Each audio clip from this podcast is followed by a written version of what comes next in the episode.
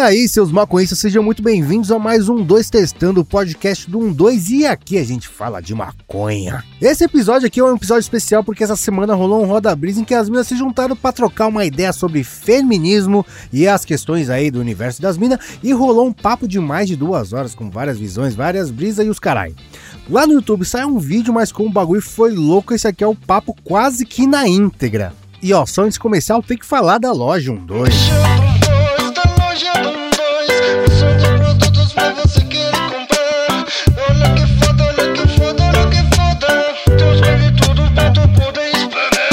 Tá rolando lançamento de coleção das peita nova, meu parça. Tem a do House of Pinguel, tem o Stoned Bolt, a raspadinha boreal. As estampas tão pesadas, é só o fino da brisa, mano. Se você segue a gente lá no Instagram, lá no arroba canal12, você já tá ligado. E se você ainda não se ligou, presta atenção que tá com preço especial de lançamento e a coleção é limitada. Se acabar, já era, mano. Então não vacile e cola lá, loja12.com.br, fechou? E vamos aí pro episódio então. E aí, maconhistas incríveis e maconhistas maravilhosas, sejam bem-vindos a mais um Roda Brisa. Faz muito tempo que a gente não faz esse quadro aqui. E hoje esse é um vídeo muito, muito importante para mim, porque ele faz parte daquele trabalho que a gente falou que estava fazendo em março, lembra? Que não é para a gente lembrar só em março, mas vamos utilizar esse gancho para falar das mulheres. E hoje eu tô aqui com mulheres maravilhosas que toparam essa aventura de vir aqui gravar esse videozão com a gente. E eu vou pedir para elas se apresentarem. Bom, oi todo mundo. Eu sou Isabela Venturosa, sou antropóloga, trabalho numa ONG aqui em São Paulo chamada Coletivo Feminista Sexualidade e Saúde. Sou também pesquisadora, professora, dou curso sobre masculinidades, então sou uma mulher que trabalha com homens, que pensa os homens e como eles se tornam homens. E estou terminando aí um doutorado lá na Unicamp, no Núcleo de Estudos de Gênero Pagu, pensando se os homens podem ser feministas. Eis a questão. E aí, lá no coletivo, a gente faz um trabalho muito legal há 10 anos com homens denunciados por crimes de violência contra a mulher, tocando rodas de conversas semanais com eles para eles pensarem como eles chegaram, onde eles chegaram e que tipo de homem é esse homem que acaba se envolvendo em relações de conflito que tem aí, a gente diz que tem uma diferença, pouca diferença entre aqueles que são autuados e aqueles que estão na rua, né? Todo mundo acaba tendo alguma, é, algum envolvimento com violências ao longo da vida, com mulheres e também com outros homens. Bom, eu sou a Gabriela Arima, sou advogada da Reforma, que é a rede jurídica pela reforma da política de drogas, tenho extensão em políticas públicas, também sou membro do Núcleo de Drogas e Saúde Mental da OAB São Paulo e sou promotora legal popular pela União de Mulheres de São Paulo, que é muito legal, é um trabalho bem interessante. Eles formam já, acho que há 27 anos, mulheres para que promovam o feminismo e o direito da mulher aí pelo Brasil e afora. Bom, eu sou a Queca, é, eu sou presidenta da CUCA, é, Associação Cultural Canábica de São Paulo. E dentro do feminismo, basicamente, é, é, é como eu atuo hoje, né, é, usando o espaço lá dentro da Cuca para que a gente é, é, consiga trazer esse debate, essa, essa, esse tema importante, né? É, acho que eu já falei isso aqui da outra vez que eu vim, mas a, a gente é, ainda vive dentro do, do, do, do ativismo canábico uma cena extremamente machista. E acho muito importante cada vez mais a gente ter mulheres ocupando né, espaços de liderança, não só no ativismo, mas é, eu estou aqui para representar esse quadradinho. E aí, agora devidamente apresentadas as minhas maravilhosas, eu queria perguntar para vocês uma coisa que é um enquanto mulheres do que vocês adquiriram hoje, é uma pergunta um pouco genérica, mas é, é algo que eu vejo que as pessoas ainda não têm muita distinção. Pergunta é bem simples. É para você o que é assédio? Bom, para mim assédio é qualquer coisa que transgride é, a minha liberdade, o meu direito de estar na rua ou de estar em casa, me sentindo confortável e me sentindo respeitada. Para mim o assédio vai um pouco nesse sentido. É, assédio para mim, como ela falou também, é algo que fere a minha liberdade, mas que acima de tudo me causa algum constrangimento. Então, a partir do momento que eu não estou me sentindo confortável com alguma postura de um terceiro, de uma outra pessoa, é, isso pode configurar um assédio. A partir do momento que fere a minha pessoa, o meu ser, isso é um assédio. Meu pensamento vai bem aí junto com o das meninas, né? É, assédio para mim é uma coisa que me incomoda, que me fere, que É, e que principalmente, acho que as pessoas não, não falam muito sobre isso, mas o assédio ele traz uma série de danos, né? Psicológicos e, e, e é, principalmente para as mulheres, é, por a gente viver né, nesse mundo machista, mas basicamente, dentre todos os assédios possíveis, acho que não existe um que seja confortável e é sempre uma coisa que traz desconforto e que te ultrapassa, ultrapassa o limite do, do, do que deveria ser normal ou não. Sei lá, é difícil explicar o que é assédio, É louco, né? né? É difícil. É louco porque ao longo da minha vida eu, eu tive uma criação muito machista, né? Minha mãe era machista, era muito, ah, mulher machão, tem que fazer mesmo e tal, mas ela trazia algumas ideias de tipo, Fernanda, você tem que ser homem para poder vencer na vida. Se você não fingir que você é homem ou agir como homem, você não vai vencer. E eu acho que era até naquela época um pensamento aceitável, né? Pô, eu gostaria que você vencesse na vida, então se comporta como alguém que chega lá. E só que isso me trouxe uma sensação muito louca, não sei se vocês sentem isso. O tempo todo, quando eu sou vítima de qualquer machismo, de qualquer assédio, eu sinto que o problema é comigo. Vocês têm essa mesma sensação? Eu acho que pra mim, eu acho engraçado te ouvir falar, porque a maior parte das mães eu acho que faz o contrário, não pede pra gente ser homem, se portar como homem pra vencer. Pede o contrário, age como menina pra ser respeitada e tudo mais, né? Então age adequadamente como uma mulher pra não sofrer assédio, pra etc. Quando a gente sofre assédio por causa disso. Eu, pra mim, é, é muito interessante porque eu tenho. É, pode não parecer, eu sou uma pessoa tímida e tal, mas eu sou também muito assertiva. Então, assertiva que algumas pessoas vão falar mandona. Porque eu cresci com dois homens, eu tenho dois irmãos mais velhos, e nessa casa eu sempre tive, uma, tive que disputar um lugar de respeito e de. Então, sempre me afirmei muito. Então, de alguma maneira, eu também sempre conflitei muito com os homens. Então, sempre tava com muito dedo na cara. Então, tipo, você vai vir pra cima, você é ruim, eu sou pior. Então, vem. Então, eu sempre tive uma atitude muito combativa. Então, acho que compreendo isso de tentarem vender que a culpa é nossa, mas acho que tive um bom trabalho de, de com relação com as feministas e tudo mais, de construir isso em mim, de, tipo, a culpa não é minha. A culpa é dessa sociedade, desse pensamento social. E eu nem coloco em termos de a culpa é dos homens, porque eu acho que eles são produtos também. Então, uma, pra mim é uma questão muito de mudar perspectiva, de mudar sistema de pensamento para todos. E aí é nessa que eu vou ficar conflitando mesmo, você vai ter que me engolir. Louco, é isso mesmo. Muito doido, porque o opressor e o agressor, ele sempre vai dar um jeito de fazer com que a vítima se sinta culpada pela agressão que ela mesma sofreu, né? Isso é, é muito louco. Mas eu acho que essa relação familiar, né? Que a, a relação familiar é o primeiro, o primeiro modelo de relação que a gente tem, né? Na vida e etc ela vai afetar muito o como você vai encarar e como você vai enxergar o mundo, como você vai enxergar relações, seja relações com outras mulheres, seja relações com outros homens. É, dentro da minha família, a minha mãe, ela foi a típica mulher que se submeteu ao homem. Então, ela deixou de trabalhar quando ela se casou para poder ficar, ser né, a dona do lar, ser a, a cuidar das crianças, etc.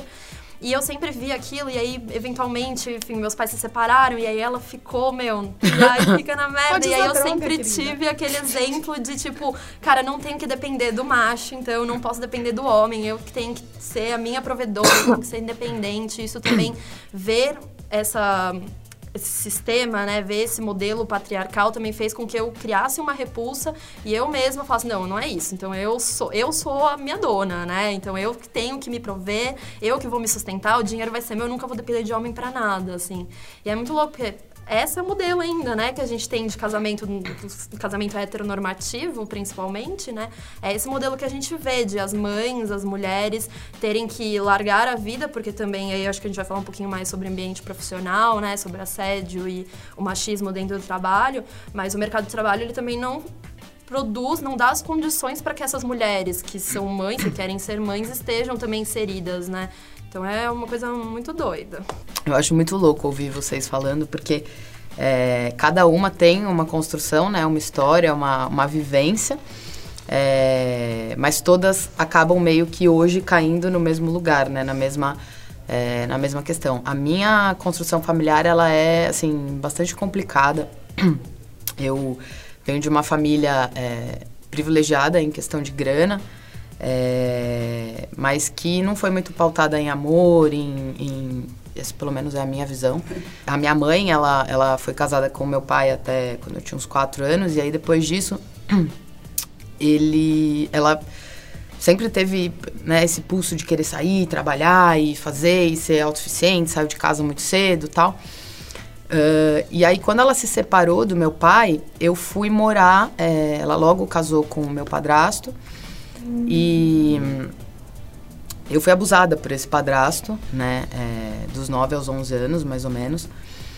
E não acho que isso me levou para um, um lugar de ser sapatão. Acho que contribuiu. Para quem não sabe, eu sou sapatão. para quem ainda não sabia. E aí, é, mas acho que, claro, né, contribuiu com tudo isso.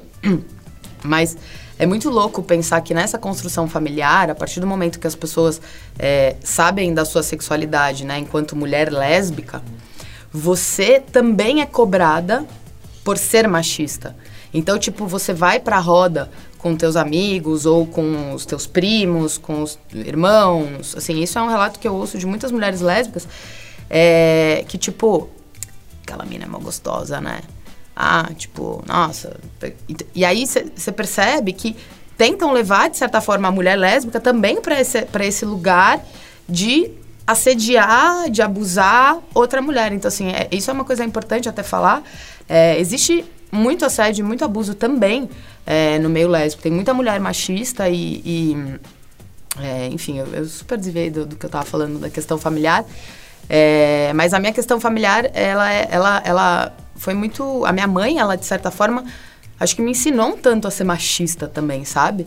É, é, e, às vezes, a gente acaba reproduzindo o machismo uh, uh, simplesmente se colocando no lugar que as pessoas dizem que a gente, enquanto mulher, tem que estar, tá, né? É, é, então, é, é, muito louco uh, chegar, assim, numa altura, numa fase da vida e você ter que desconstruir o que foi falado a vida inteira para você e, e, assim, eu, de certa forma, por, por né, ser lésbica, é, é, conseguir circular mais facilmente nos meios masculinos, mas uh, eu percebo que é, é, existe uma construção muito errada, complementando o que a Isa falou, eu acho que é uma questão estrutural, né? É, é tá tão enraizado na estrutura da nossa sociedade que, caramba, a gente virar para um homem, para uma mulher machista ou para uma pessoa que não necessariamente é machista, mas que reproduz comportamentos machistas, eu falo, mas não, não é isso. isso é isso. E, e, como, né? O que, que a gente tem que fazer para conseguir atingir a estrutura dessa pessoa, né? É, isso, isso é um trabalho que eu venho é, é, tentando fazer comigo mesma, assim, de observar é, quantas mulheres tem nos ambientes, em lugares de, de liderança, em lugares de posição e tal, e trocar ideia com essas mulheres e perceber o quanto elas é, é, é, ainda se botam nessas situações. Enfim, eu já estou viajando aqui no que eu estou falando. É legal isso que você falou, me lembrou de uma coisa interessante. Eu também, por conviver muito com homens, fui considerada uma mulher muito masculina a vida inteira. Não sei, só porque eu gosto de carro, esporte, minha voz é grossa. Não sei de onde vocês tiraram isso. Mas, e por circular nesses meios, tinha uma coisa que você falou, eu, eu lembrei que, meu, é muito idiota mas quando eu era mais nova, eu achava super legal assediar outras mulheres com os meus amigos, porque eu achava que eles iam me aceitar melhor. Se eu fosse a mulher que aceita que os caras falam, nossa, mal gostosa, você fala, não, é verdade, mal gostosa, eu achava que eu ia ser mais legal, ia fazer mais amizade com eles, ia ser mais bem Participar quista, do pacto, né? né? Exatamente. Rola um clubinho, não eu rola? Eu acho que tem uma dimensão de participar do pacto, tipo um pacto que só os caras, só os caras têm aquela homossociabilidade e aí você tenta meio que passar do filtro, entendeu? Tenta penetrar nisso. Acho que para muitas pessoas passa por aí, aquelas meninas que só andam com os meninos na escola, Sim. pá. É. Não sou louca, tá Não. tá tudo bem. Bom, então como né, já surgiu aí o assunto que é um dos mais difíceis, é como trabalhar com todas essas questões dentro de casa. Como é que a gente lida com é, desde bullying, assédio, agressões dentro da nossa própria casa, né? Porque como a Gabi falou, é a nossa primeira noção de relação, né? A relação dos nossos pais, a relação da nossa família, a relação deles com a gente, é a nossa primeira relação que a gente vai depois reproduzir no mundo, né? Na minha casa eu tive muito isso. É engraçado que as mulheres da minha família eram super machonas e os homens da minha família muito sensíveis.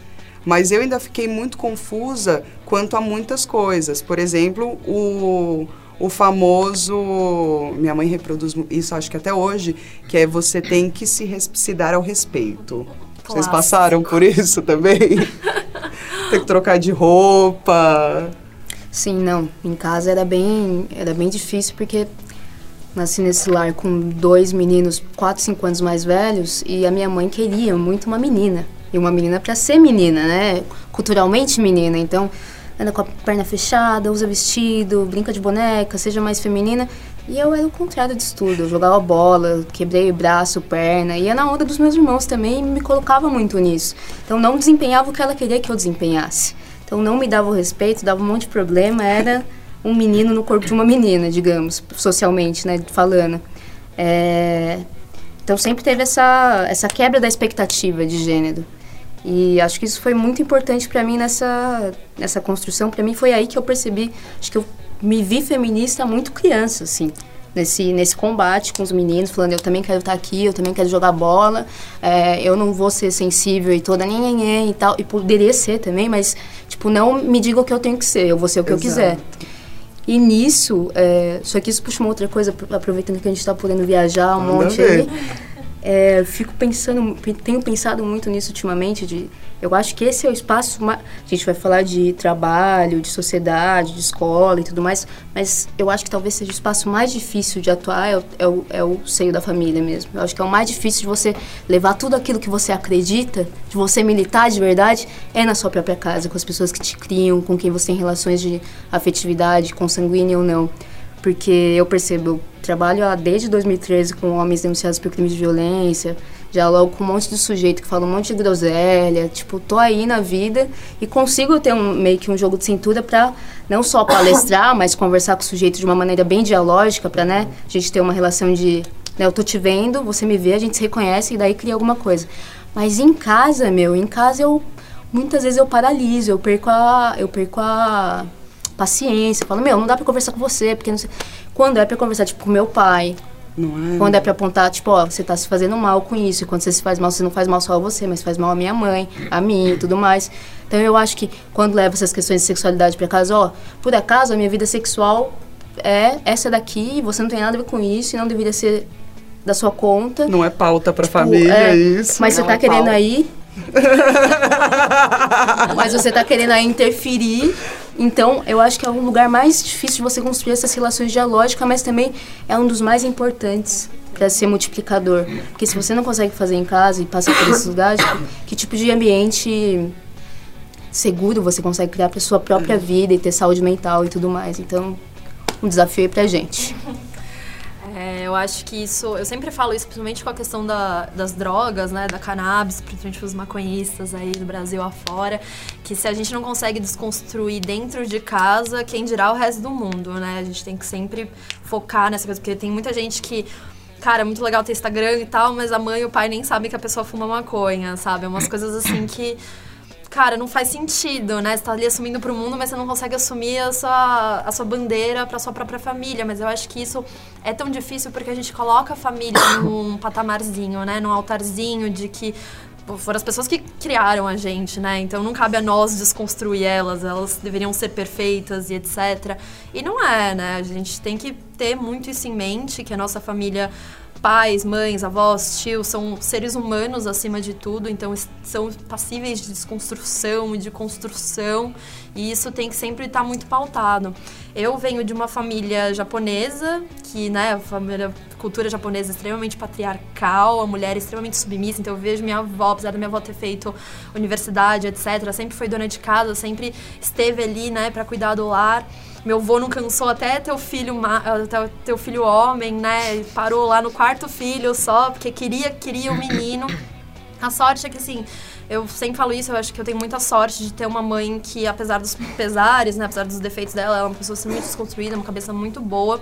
E a minha irmã, a gente sempre foi criada pra, cara, pra estar tá pro mundo, assim. Então, pra trabalhar, pra se prover e etc. Mas ao mesmo tempo você vai pegando essas coisas, né? Essa questão da sexualidade. Caraca, quando minha família descobriu que eu tomava anticoncepcional, gente, foi o Aue, convocou-se a assembleia da família, das mulheres da família. Porque, porra, não, ela vai engravidar e aí, etc. E eu tenho certeza absoluta que o mesmo não se daria se fosse com um homem, né? Se, tipo, se eu fosse um homem, isso não jamais seria pauta. Seria, na verdade, um, talvez uma questão de orgulho. Não, assim, o pai né? entrega uma caixa de camisinha. Uma pré, exato, entrega um prêmio ali, o um troféuzinho, porque perdeu a virgindade. E aí a mesma coisa, quando eu fui, eu, logo que eu me formei da universidade, né, dentro dos meus privilégios, eu pude sair de casa, eu alcancei minha independência financeira. aí fui comunicar para a família lá que eu ia sair de casa. Falei, gente, então tem uma coisa para contar para vocês. Primeira coisa, vai casar. Eu tava tipo, gente, eu nunca nem apareci com um namorado aqui, como assim vai casar? Não. Então, ó, consegui independência financeira, tô saindo de casa por causa disso, sabe? E é muito louco quanto é, é isso, né? A gente tem que estar o tempo todo trabalhando, identificar, até explicar, falar, então, vó, hoje em dia as pessoas não casam mais com 23, 24 anos, né? As mulheres, elas vão morar sozinhas porque elas querem, porque elas querem independência da família e tudo mais. Cara, é muito difícil. A gente tem que sempre lembrar que, né? Por mais que, sei lá, minha mãe, minha mãe tem 60 anos, é uma geração que ao mesmo tempo está longe, ao mesmo tempo está perto. Cara, as coisas mudam muito, né? A gente está ainda mais agora, na dinâmica que a gente vive, as, as pessoas mudam, só que a gente esquece que a galera fica, né? As pessoas, quando elas aprenderam, quando elas estavam ali se desenvolvendo e se criando e etc., era uma outra época. Mas isso não é justificativa, né? Acho que a justificativa também do ah, ela é nova demais, ou ele é novo demais, ou ele é velho, ou ela é velha demais, também não acabou, não dá pra gente ficar usando. Drauzio Varela tá aí pra não deixar ninguém mentir, que, né? Quase um vovozinho, quase não, né? Já é um vovozinho, e zero defeitos, né? Tem a Maísa também, que sempre tá ali com a sensatez dela e etc. Então é muito doido, assim, mas eu acho que esse é o primeiro passo, assim, para desconstruir essa galera em casa. E aí eu falo até a minha relação com a minha mãe, porque depois, assim, da separação dos meus pais, etc., eu culpei ela, ela passou, porra, deve ter sido muito difícil para ela passar por um divórcio de um casamento de 20 anos, duas filhas pequenas para criar e etc. E eu não conseguia tirar ela desse patamar. Como assim? Ela não tá conseguindo dar conta do núcleo familiar? Tipo, cara, ela é minha mãe, como ela ousa fazer isso? E aí, depois de muito tempo, né, eu formada como mulher mesmo, e consegui entender a a, ter a sororidade com a minha mãe, porque a gente fala isso muito, né? De ter a sororidade com as pessoas, com outras mulheres, etc. E a gente não consegue nem ter essa relação dentro de casa, com a nossa mãe, com a nossa irmã, que é essa questão de esquentar a cabeça, né? Porque aí a gente não. Porra, ela tá no patamar, tá ali no altarzinho. Eu não, como ela. Eu não aceito que ela erre. Então eu vou perder a paciência, eu vou ficar nervosa, eu vou discutir, não vou conseguir dialogar. E a gente precisa sair disso, né? Precisa perder essa, esse preconceito. Então, eu vou trazer aqui uma questão é, que ela vai muito além do abuso de fato que eu sofri, é, mas que para mim é um abuso extremamente abusivo. que é o seguinte, é, é, eu passei a minha vida, a minha infância inteira, inteira mesmo, é, vivendo situações desconfortáveis de, por exemplo, acordar é, de madrugada, querer ir até a cozinha e pegar meu padrasto batendo punheta na sala assistindo é, Sexy Time. E assim, a pessoa não se comovia ao perceber que algo passava. Então, assim, é, nunca houve é, é, um cuidado nesse. Óbvio que por parte dele não houve, né? O cara abusou de mim, mas. É, é, eu percebo que isso é um padrão, assim, eu não sei dizer a porcentagem, mas uh, a maioria das mulheres, elas sofrem abusos e estupros dentro da própria casa, né? Por maridos, por pais, por padrastos, por irmãos, por tios, por avós. É, e, e assim, é, é, eu acho muito importante reforçar o que a Bia falou, ou a, Bia, a Isa falou em relação a, a desconstruir as pessoas dentro de casa, mas muito nesse sentido de proteger as crianças, sabe? Sim, é, é garantir que essas crianças elas cresçam com uma, uma, é, é, uma estrutura psicológica é, é, autossuficiente para conseguir dar de cara com o mundo, sabe? Eu, quando eu, eu me percebo adulta mesmo, agora, assim, depois dos 33, eu não tenho mais essa idade, eu tô um pouquinho mais velha que isso, mas... Uhum. É, é, assim, eu precisei ir na raiz do problema, eu precisei falar é, é, publicamente sobre o abuso. Eu comecei a ter que buscar alternativas para resolver essa questão em mim. Por mais que eu tivesse falado que ela estava resolvida, ah, não, eu, eu fui abusada, mas está tudo bem, Tô já bem, resolvi. sou forte. Quando de fato eu comecei a falar sobre isso, eu acho que foi a primeira vez que eu comecei a me sentir adulta na vida, manja. É, por isso, porque eu comecei a, a entender é, toda essa estrutura psicológica que eu precisava ter por conta disso. Então, é, por mais que, sei lá, as pessoas não, não sofram de fato um abuso, um estupro, é, existe um assédio, né, um abuso psicológico que acontece com as nossas meninas. É, é, é claro que né, os meninos também sofrem isso, mas se a gente. A gente tá aqui pra falar de mulher, né? é isso, mas a gente precisa proteger as nossas crianças. E, então eu queria trazer é, essa, essa fala. Eu cansei de, de acordar de manhã e o meu padrasto acordar de samba canção de pau duro. E assim, bicho, espera o pauzinho amolecer pra sair do quarto. Pra ver as crianças? Eu tenho que olhar o seu pau duro por baixo do negócio. Você não entende o quanto isso é desconfortável pra mim? Então, é, é, eu acho que esse tipo de abuso é muito frequente nas famílias, assim, sabe? É, e que os homens, eles não se dão conta justamente porque é uma, é uma questão estrutural, né? Que tá, que tá lá, é, é, latente e que a gente, né, enquanto menina, enquanto criança, você vai falar, ô tio, baixa o pipi aí. Né? Você não tem. É, é, colocar é- a criança no contato com uma sexualidade que ela não tá pronta Exato, ainda, né? exato. E, e é muito curioso, porque eu agora, assim, é, tô passando por um processo muito legal de que chama Justiça Restaurativa. É, é um processo bem incrível que, que tá passando, eu posso contar rapidinho o que, que é. É, Mas a Justiça Restaurativa, ela tem como propósito principal reparar o dano à vítima. Então, por exemplo, não é porque eh, o agressor foi preso, foi condenado, pegou caralhada de anos de prisão, que o dano psicológico, o dano causado à vítima foi reparado. E eu, na verdade, eh, ano passado, eh, conversei com a Cecília, minha amiga da Reforma também. Falei, cara, eu preciso de ajuda, eu quero denunciar o que aconteceu comigo. E ela e os meninos da reforma, né, começaram a estudar, entenderam que o crime estava prescrito.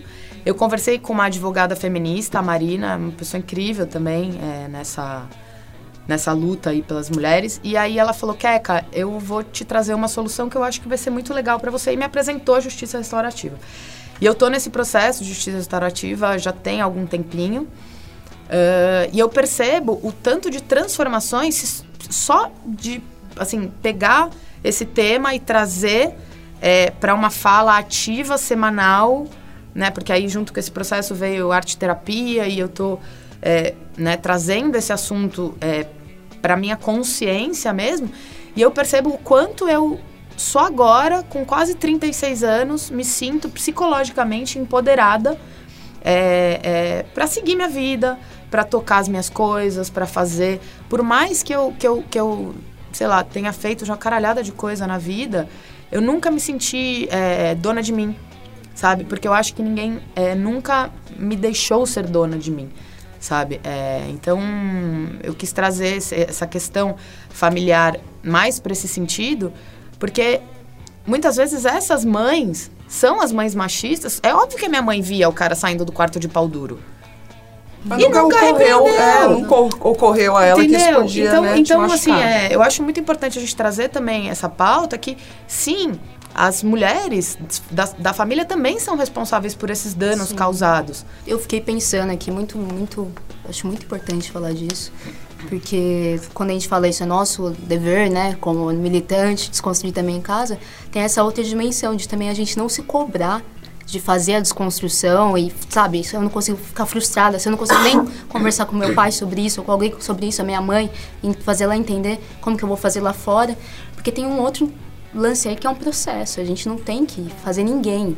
Em casa vai ser muito difícil às vezes. E aí tem essa outra dimensão. Às vezes as pessoas com quem a gente está se relacionando em casa não tem nem repertório para entender o que é abuso, o que é assédio. Então, a sua mãe, por exemplo, podia nem. Tá, isso acontece, isso é meio estranho, mas o que, que eu faço? E aí naturaliza a coisa. Porque também não. Então eu acho que um, um, um dos desafios mesmo é criar uma cultura em que as pessoas se sintam seguras. E para muitas vezes as crianças sofrem assédio, a gente vai colocar violência sexual e assédio e tudo é, abuso, né?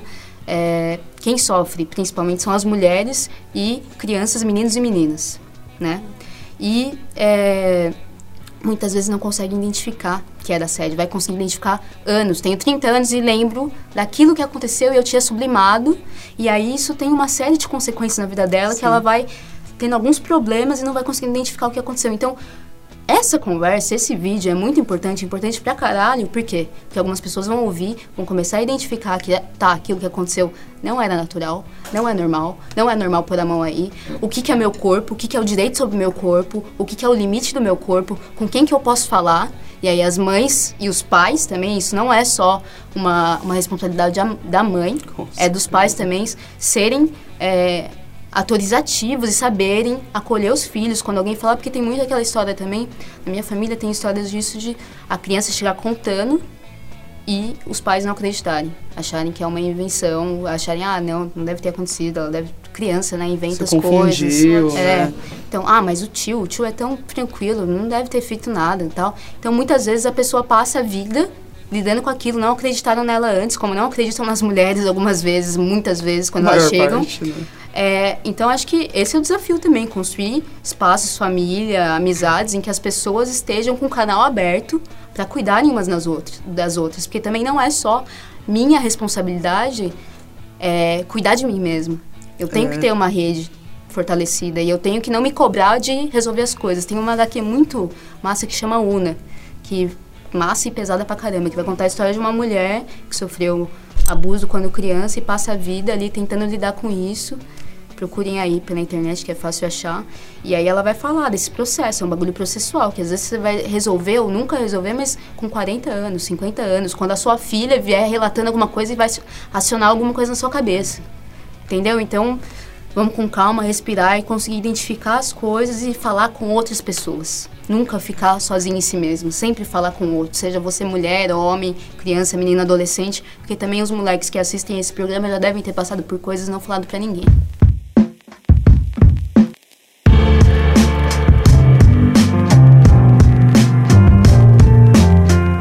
Cabeça, por exemplo, o papel que a escola poderia ter nesse suporte, né? Porque quando a gente sofre dentro de casa, especialmente se você ainda não tem autonomia, não saiu de casa e tal, a gente está falando ainda do ambiente familiar, é, a escola é um lugar que a gente recorre, né? O tempo todo, os professores, os diretores, as diretoras e tal.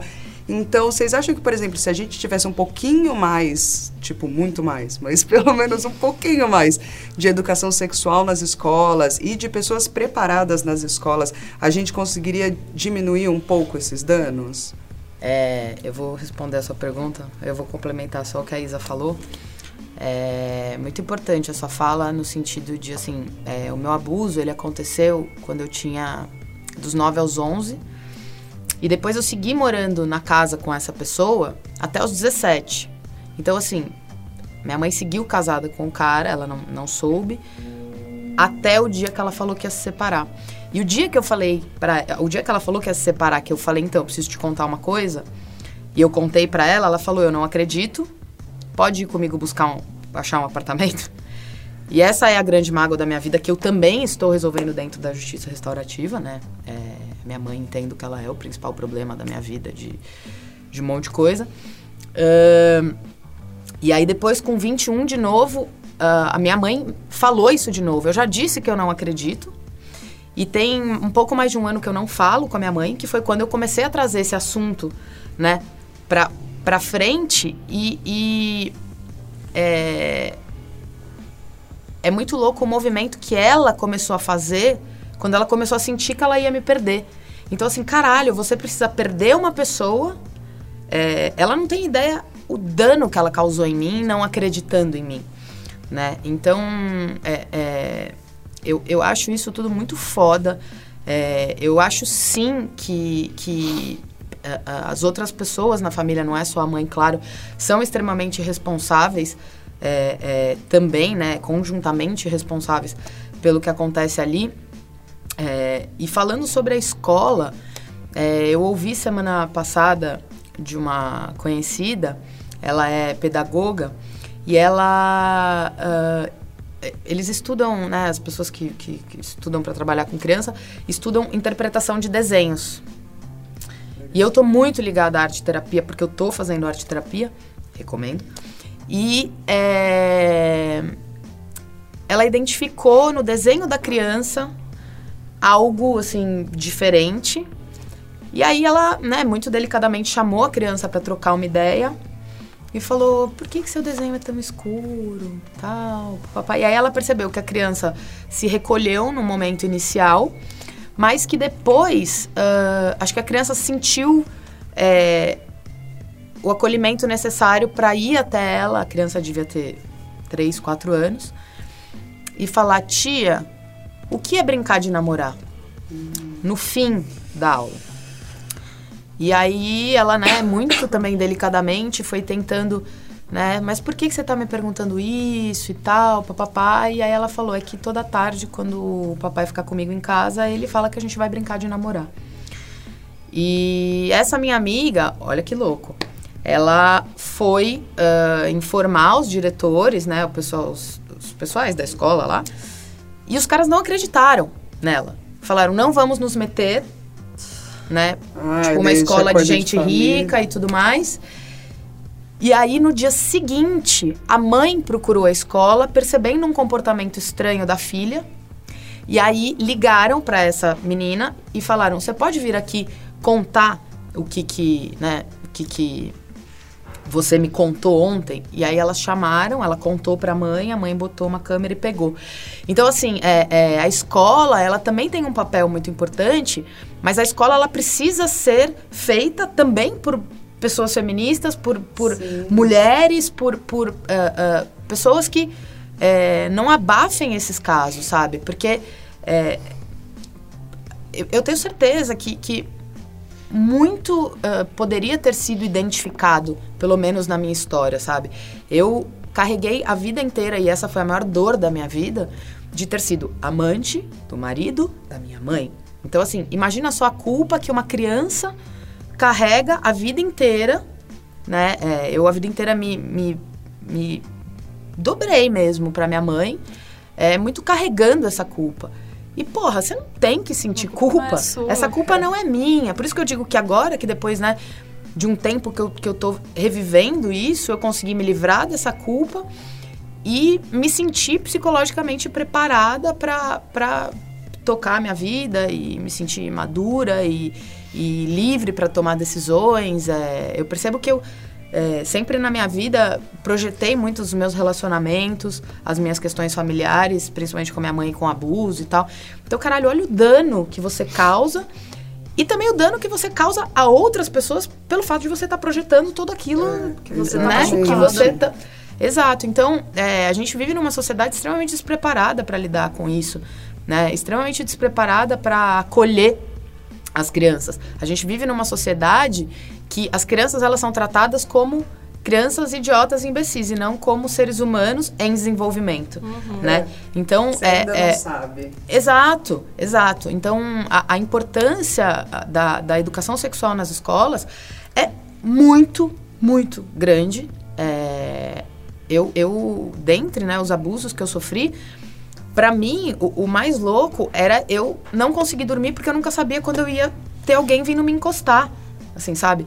Então, é, é, é muito foda, sei lá, escuta, se você está sendo encostada enquanto você está indo dormir, fale com a gente. Sim. Sei lá, qualquer coisa, qualquer sinal de, de, de luz no fim do túnel, é. né? Enfim, é isso.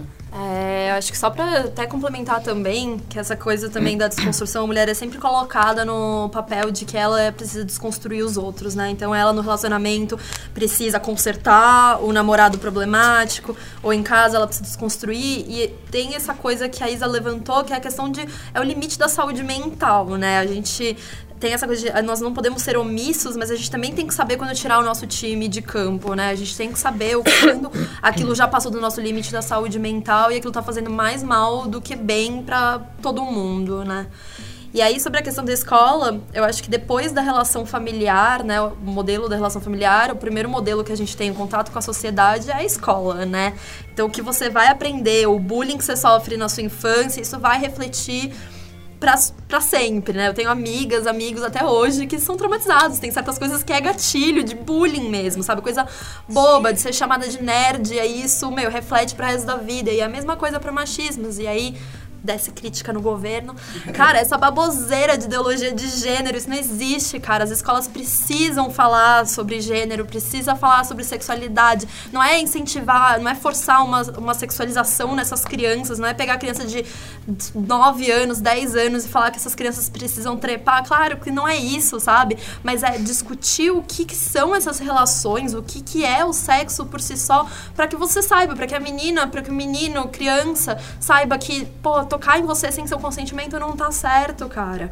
E aí essa coisa que, é, para além, né, da educação feminista que precisa nas escolas, precisa de uma educação humanitária mesmo, sabe? Isso precisa vir das pessoas, dos homens, né, de professores, professoras, precisa ter esse preparo de como lidar com situações, porque é uma realidade no Brasil, a gente tá falando de um dos países que tem mais casos de pedofilia do mundo, é, não tem os dados direitos também, a gente pode depois nos negocinhos colocar os dados, mas a gente, tá, a gente vivencia um país em que a pedofilia é muito forte, né? E que o abuso contra a mulher também. Então essas crianças às vezes vêm é, situações em casa que elas vão refletir. Eu estava lendo uma reportagem um tempo atrás que o número de estupro entre crianças está crescendo muito porque essas crianças veem essas situações dentro de casa, porque essas crianças, às vezes os pais, as mães colocam, estão assistindo um pornô na, na televisão e essas crianças são submetidas a essas cenas. Cara, e a gente não discute isso. E aí, né, vem essa galera doida da cabeça falar a questão de ideologia de gênero, que isso não pode ser ensinado dentro de escola, que não deveria ser ensinado. Cara, a gente volta para a gente vai retroagir cada vez mais, né? Esses números de estupro, de pedofilia, eles só vão aumentar com isso. A criança vai cada vez estar mais vulnerável e aí a gente também silencia essas crianças, né? Passa a colocar um tampão na boca dessas crianças, dessas mulheres é, de que não consegue mais falar, e aí às vezes acaba falando por um desenho, as coisas, e às vezes não fala, às vezes não leva esse trauma para si só pro resto da vida, às vezes nunca mais fala, e aí que surgem homens é, abusivos, aí que a gente tem que discutir a questão de masculinidade tóxica, porque isso, é a partir disso, né? São seres humanos em desenvolvimento, não são crianças imbecis, não são animais ali que não têm a mínima noção. Não, tudo que elas estão aprendendo, elas estão absorvendo. Tudo que elas veem, elas estão absorvendo. E isso vai refletir no ser humano que elas vão se tornar. Principalmente nos homens que essas crianças vão se tornar, né? Essa, essa a escola é, é foda, assim. Eu acho que é um dos lugares. É, tem uma, tem um duplo, uma dupla importância. Por um lado, a escola é um, da, um dos lugares onde você vai conseguir identificar as coisas. Muitas vezes eu dava palestra e a criança chegou e falou: perguntou para uma médica que estava me acompanhando, uma médica feminista do coletivo, perguntou: é, comer sazon faz mal? E a gente achou a pergunta estranha e tudo mais e começou a pensar: ela está perguntando isso porque ela faz isso, porque ela não tem as refeições em casa. Então, às vezes a criança chega com alguns relatos esquisitos e o professor. E aí é outra questão, né? As professoras e professores têm, terem uma formação feminista ou de direitos humanos pronta para lidar com essas coisas. Porque muitas vezes a escola também reproduz machismo, racismo, Sim. etc, etc. Lá, lá, lá. Então ela não é só o lugar bom por, por excelência, mas é um lugar que, onde a gente pode atuar muito bem e deve. Então ela tá é, é um ator que ao lado da família pode identificar coisas se está tendo algum problema, alguma coisa estranha e né tomar algum tipo de, de de direção daí. Por outro lado, é o espaço onde as crianças também podem ter alguma autonomia para identificar as coisas do lado de fora e criar fortalecer essa rede. Então, se na escola a gente não debate o que é racismo, o que é machismo, o que é homofobia, o que é capacitismo, essas crianças vão sair sem repertório para o mundo e vão reproduzir toda essa merda. Então a escola é um dos lugares mais importantes. E daí também você vai ter outros, outros atores, tipo a saúde, vida longa ao SUS. As mulheres, as enfermeiras, as agentes de saúde, as médicas que vão fazer visita em casa e daí começa a conversar com a galera e falar, ah, tá tendo alguma coisa que, que não é de saúde, mas tá rolando algum probleminha aqui. Então tem vários atores que a gente tem aí, principalmente no cenário público, que vão atuar para isso, pra gente saber o que é assédio, para saber identificar as coisas, para saber munir os indivíduos de conhecimento para atuar também. Porque a dimensão da autonomia, de você conseguir identificar o que é consentimento, às vezes o cara tava lá passando a mão em você com seis anos de idade e você achava que aquilo era carinho, porque ele disse que era carinho. Exato. E às vezes o moleque vai passar por isso também e achar que aquilo é uma forma de amor e carinho e vai fazer isso com outros. É.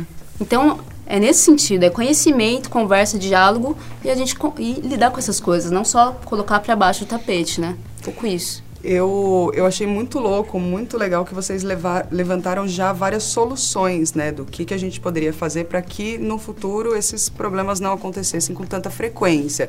O fato da gente tentar se informar, o fato da gente tentar conversar dentro de casa, cons- desconstruir o máximo que dá.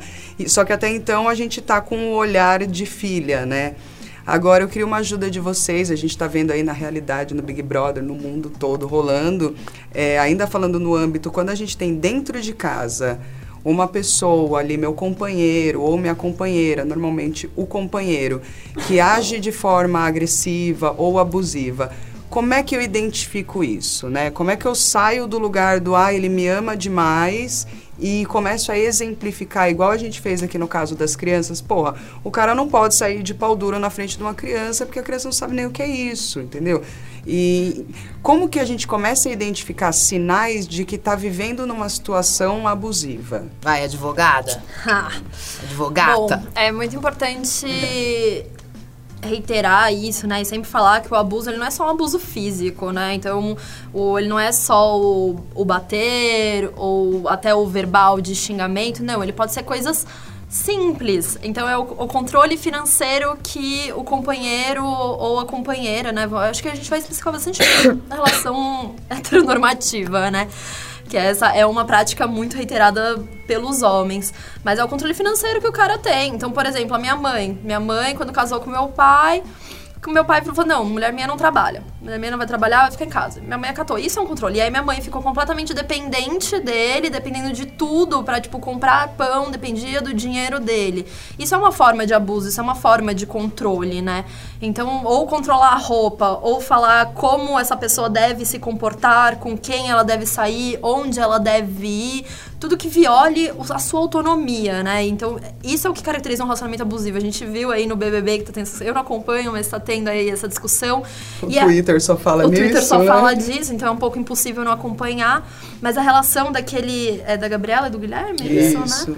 Cara, aquilo lá é muito doido, porque ele faz maior jogo psicológico. Ela fala: Não, eu preciso de um momento, eu preciso me afastar. E o cara tá ali sufocando: Não, porque eu já fiz isso e você depende de mim.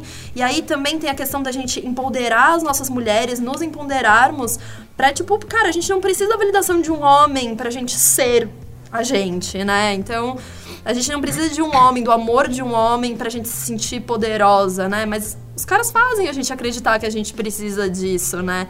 Então é. E aí, sei lá, por mais que seja isso num relacionamento monogâmico, seja num relacionamento aberto, né? Pode ser, a gente sempre, né? Agora a questão do relacionamento aberto, do amor livre, tá super em voga e etc. Que é maravilhoso, né? São outras formas de relacionamento, mas até dentro do relacionamento aberto pode ser um relacionamento abusivo, sabe? É, o relacionamento, a gente tem que prestar muita atenção para essas formas de controle que são muito sutis. O abuso, ele não precisa, né? O abuso, o controle, ele não precisa vir da forma física, da forma agressiva. Ele pode vir de forma que se traveste, né, de amor na realidade. Ele vem ali com a máscara de que é amor, de que é carinho, mas na verdade não, não é. É um controle, é um abuso. Aquela quem ama cuida, né? Que na É. verdade é quem ama controla, que é equivocado, né? Tem certas coisas, eu não sou abolicionista penal, mas eu flerto com ele. E aí eu acho que muito tem a ver com soluções que não. Eu acho que judicializar às vezes não resolve os problemas. É, e acho que daí vem um pouco da pegada da justiça restaurativa, de uma outra forma de resolução. Mas, tipo. Mas aí eu fico pensando assim: por um lado, eu acho que o mais importante é você ter redes de afeto e de apoio externas à família, externas ao seu relacionamento, não ficar isolado em certas relações e saber que você vai poder contar com outras pessoas lá de fora, que não vão te julgar, que vão te apoiar, independente de se você vai voltar com o cara depois ou não e tudo mais, porque isso acontece.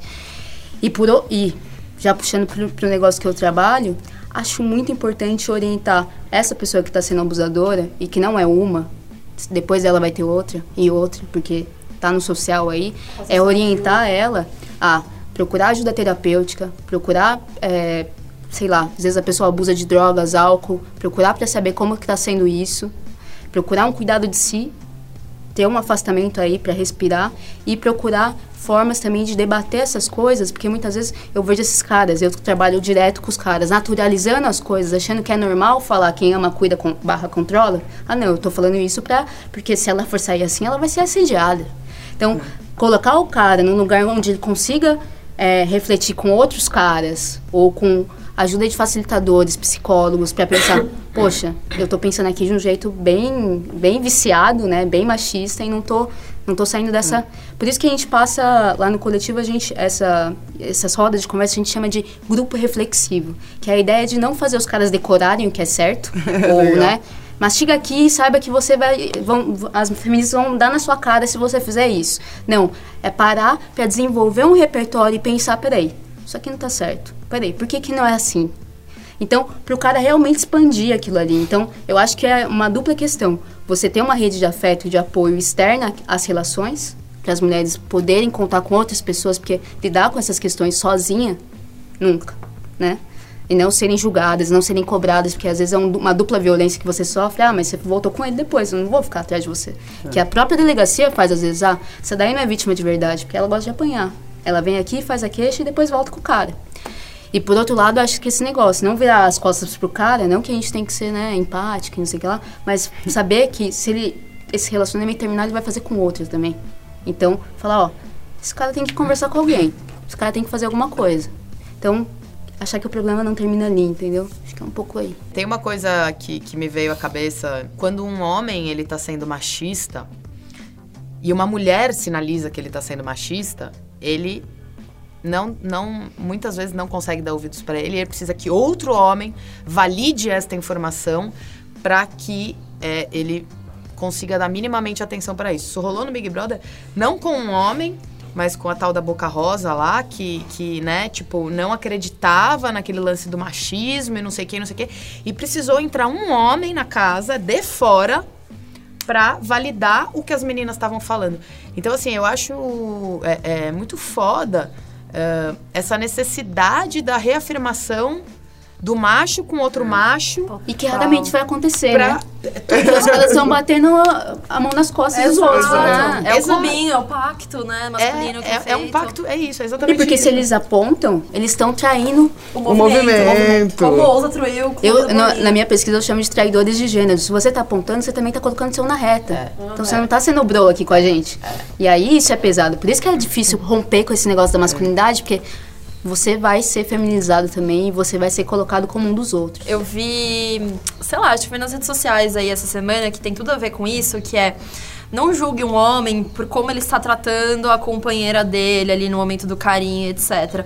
Julgue ele a hora que a partir do momento que alguém critica ele. Aí você tem que ver qual que é a reação dele, que aí você consegue entender quem é essa pessoa de verdade. Teve uma coisa que eu passei, eu já fui casada, não lembro se eu falei para vocês aí, pessoal, eu fui casada uns 5 anos e durante o meu casamento, eu era muito, muito, muito amiga do meu marido. É, sou amiga dele até hoje, inclusive, do meu ex-marido. Mas a gente tinha um problema muito sério, é que ele era muito ciumento. Só que era um ciúme que me deixava muito sensibilizada, porque eu via ele chorar de saber que estava errado. Então ele olhava para mim e falava, toda vez que a gente ia sair, se eu me arrumava, tem aquele negócio, né? Você começa a se podar, né? Você, não vou sair arrumada porque o cara vai ficar de cara feia, o outro babaca vai me cantar, enfiar a mão em mim no rolê, meu marido vai querer bater nele, é uma bosta. Aí você já se diminui. E aí, quando tinha um caso de, sei lá, eu postei uma foto muito bonita, todo mundo veio me elogiar e ele ficava puto da vida, aí eu ia lá e já apagava a foto, ele chorava e brigava comigo, falava: Não, você não pode fazer isso, você não pode apagar a foto porque eu tô com ciúme, eu sei que eu tô errado. Então eu via nisso muito sofrimento. Então não é dizer que, tipo. É, são os dois lados que estão sofrendo, né? Não tem por que a gente continuar. Se a gente acha se os caras conseguem um lugar seguro para conversar sobre isso, para se abrir todas as angústias que enfiaram na cabeça deles, se a gente tem amigas ao redor, como você falou, uma rede de apoio, de suporte, que eu posso conversar e me abrir e falar, gente, isso é normal ou não é? Para onde eu mando meu boy que ele não tá bem? Qual que é o telefone do terapeuta para mim também, sabe? Eu acho que a gente chega um pouco mais perto de, de melhorar essas questões. E agora, se a gente for para um, um lugar um pouco mais profundo, em que há de fato violência dentro de casa, Como é que a gente faz essa denúncia? Quem pode fazer? Como? Quando? Como é que a gente ajuda as pessoas que estão nessa situação? As pessoas, elas geralmente, principalmente as mulheres, né, a gente tem esse mito na, no Brasil de que fazer BO não adianta nada e etc. Mas, assim, é o menor indício de uma violência doméstica. É muito importante que isso seja feito. Primeiro, porque é um registro. registro. Então, é um registro de que aquilo aconteceu, é um registro de que aquilo talvez aconteça de novo e de que a mulher tentou recorrer à justiça, né, ao Estado, por uma proteção. Então, fazer o BO, procurar uma delegacia da mulher assim, geralmente eles sempre, se você for uma delegacia comum, eles vão te encaminhar, vão falar que você precisa para uma delegacia da mulher. Então, procurar, saber onde estão essas delegacias, que infelizmente elas ainda não são muitas, então elas. A gente sabe como funciona no Brasil, né? Então é super complicado isso, mas existem delegacias, inclusive delegacias 24 horas. Então, buscar por esse respaldo é muito importante. Com relação à denúncia, é, não precisa ser a próxima, a própria vítima a denunciar. A Lei Maria da Penha, né, que fala sobre a violência doméstica, violência contra a mulher, ela fala que terceiros, hoje em dia terceiros podem também fazer essa denúncia. E aí é muito importante fazer essa questão da, da violência doméstica, porque a lei ela tem algumas conceitos ela conceitua de algumas formas, ela entende que violência doméstica é aquela violência que acontece dentro de casa, no núcleo familiar, é, então, que você precisa ter uma relação com essa vítima, com a relação com o agressor, né? A vítima precisa ter uma relação com o agressor. Então, às vezes, se você apanha de um homem na rua, por exemplo, num rolê ou alguma coisa assim, não necessariamente isso vai ser caracterizado dentro da Maria da, Maria da Penha, né? Então isso também é bem importante de ficar claro.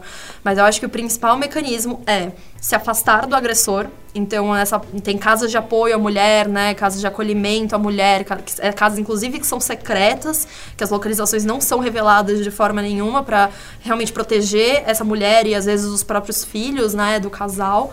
Então, o primeiro é fazer denúncia e tentar sair do, do convívio, né? Do convívio domiciliar, ir para casa de amigo, ir para casa de familiar.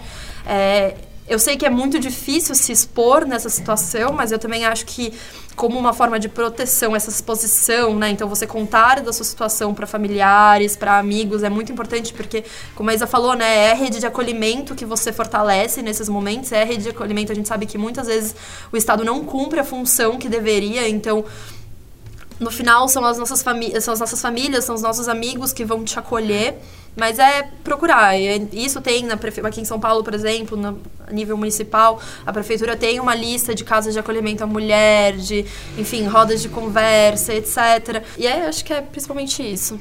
Agora vamos para um outro âmbito, que é um outro lugar, um outro ambiente aí que acontece muito, muito, muito abuso, assédio, machismo. Eu já não sei mais nem o que chamar. Acho que eu botei tudo num, num saco de coisas negativas e quando você vê, você já fala, meu Deus. Que é no meio do rolê. Eu estava, por exemplo, no carnaval curtindo feliz, tranquila. Fui em poucos blocos porque já não estou com tanta disposição. Mas aí fui num bloco pequeno e tal e veio um cara de longe começou a gritar, é, um, dois, um, dois, um, dois. E eu me abri toda, né? E falei, porra, galera da audiência, bora. Fui abraçar o cara, o cara tentou me dar um beijo na boca. Dá um soco.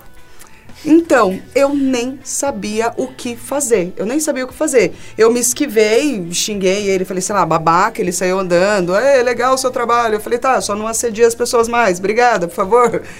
E, e aí, né, velho? E, em que, outros, em que outras situações vocês já se pegaram com esse tipo de atitude? E que é uma atitude que para os caras é muito normal, no rolê é muito normal sair beijando, sair pegando.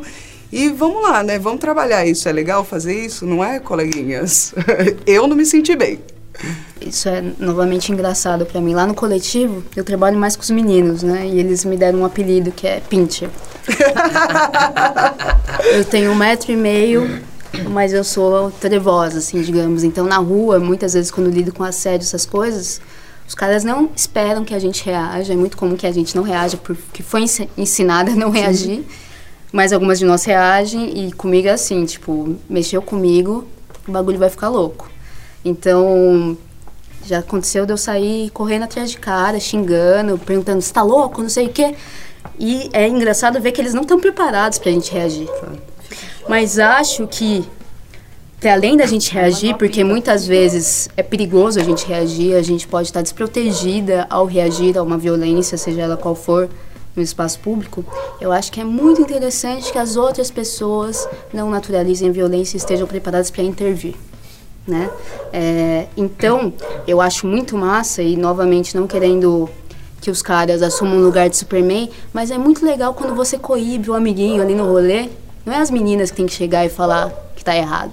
É você, cara, que tá vendo outro brother, você, maconheirista, aí que tá assistindo, que vai no rolê. É ver o cara assediando a menina, ver a menina bêbada ali no canto e o cara em cima. Você tem que ir lá e falar: olha, isso aí não tá certo. Entendeu? Então, fazer com que.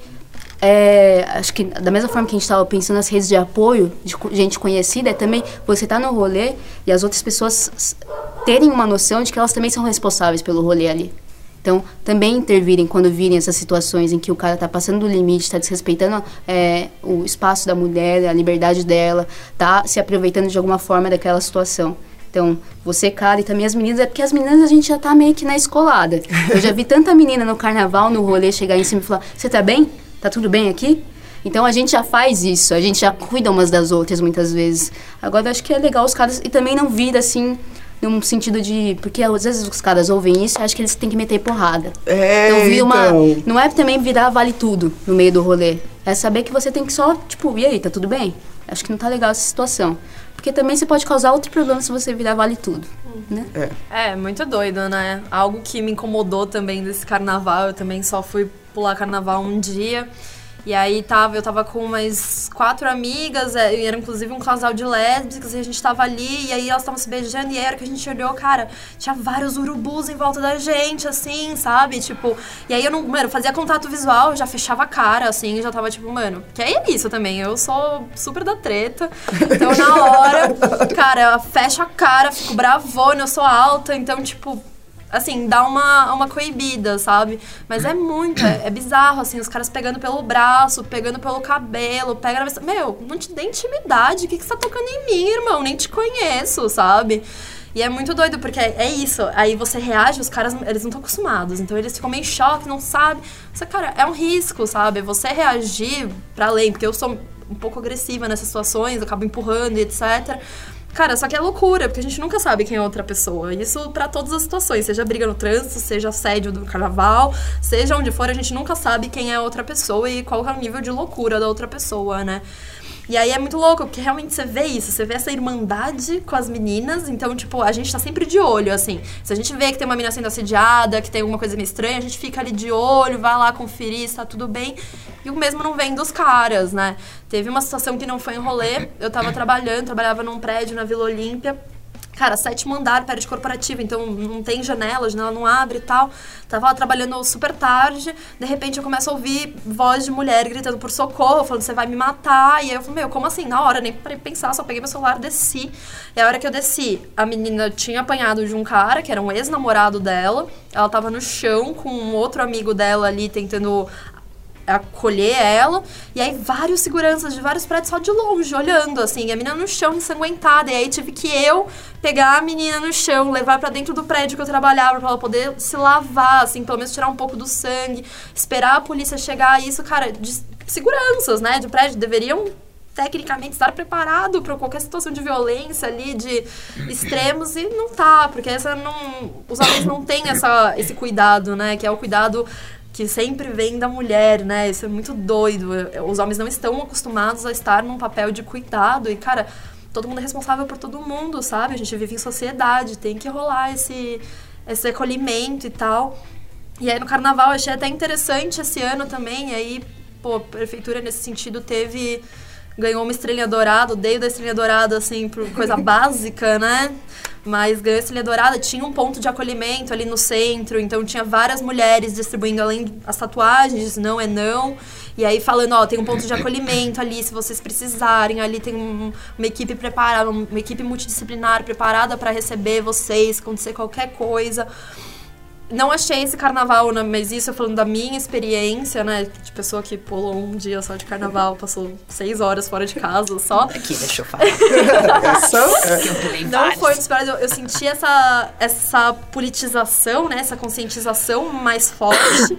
Tanto que, meu, cara, a gente via as mulheres, cara, com os peitos de fora, com a hot pant, com a bunda de fora. E, cara, isso não acontecia antes, sabe? E, pô, essa é uma liberdade que tá sendo conquistada também porque a gente tá lutando contra, né, o assédio. Porque os homens também estão aprendendo que não é porque a mulher tá no carnaval com o peito de fora ou com a bunda de fora que isso dá aval pra encostar no corpo de ninguém, cara. O corpo é meu, as minhas regras, eu faço o que eu quiser com ela. Os outros não podem dispor do meu corpo.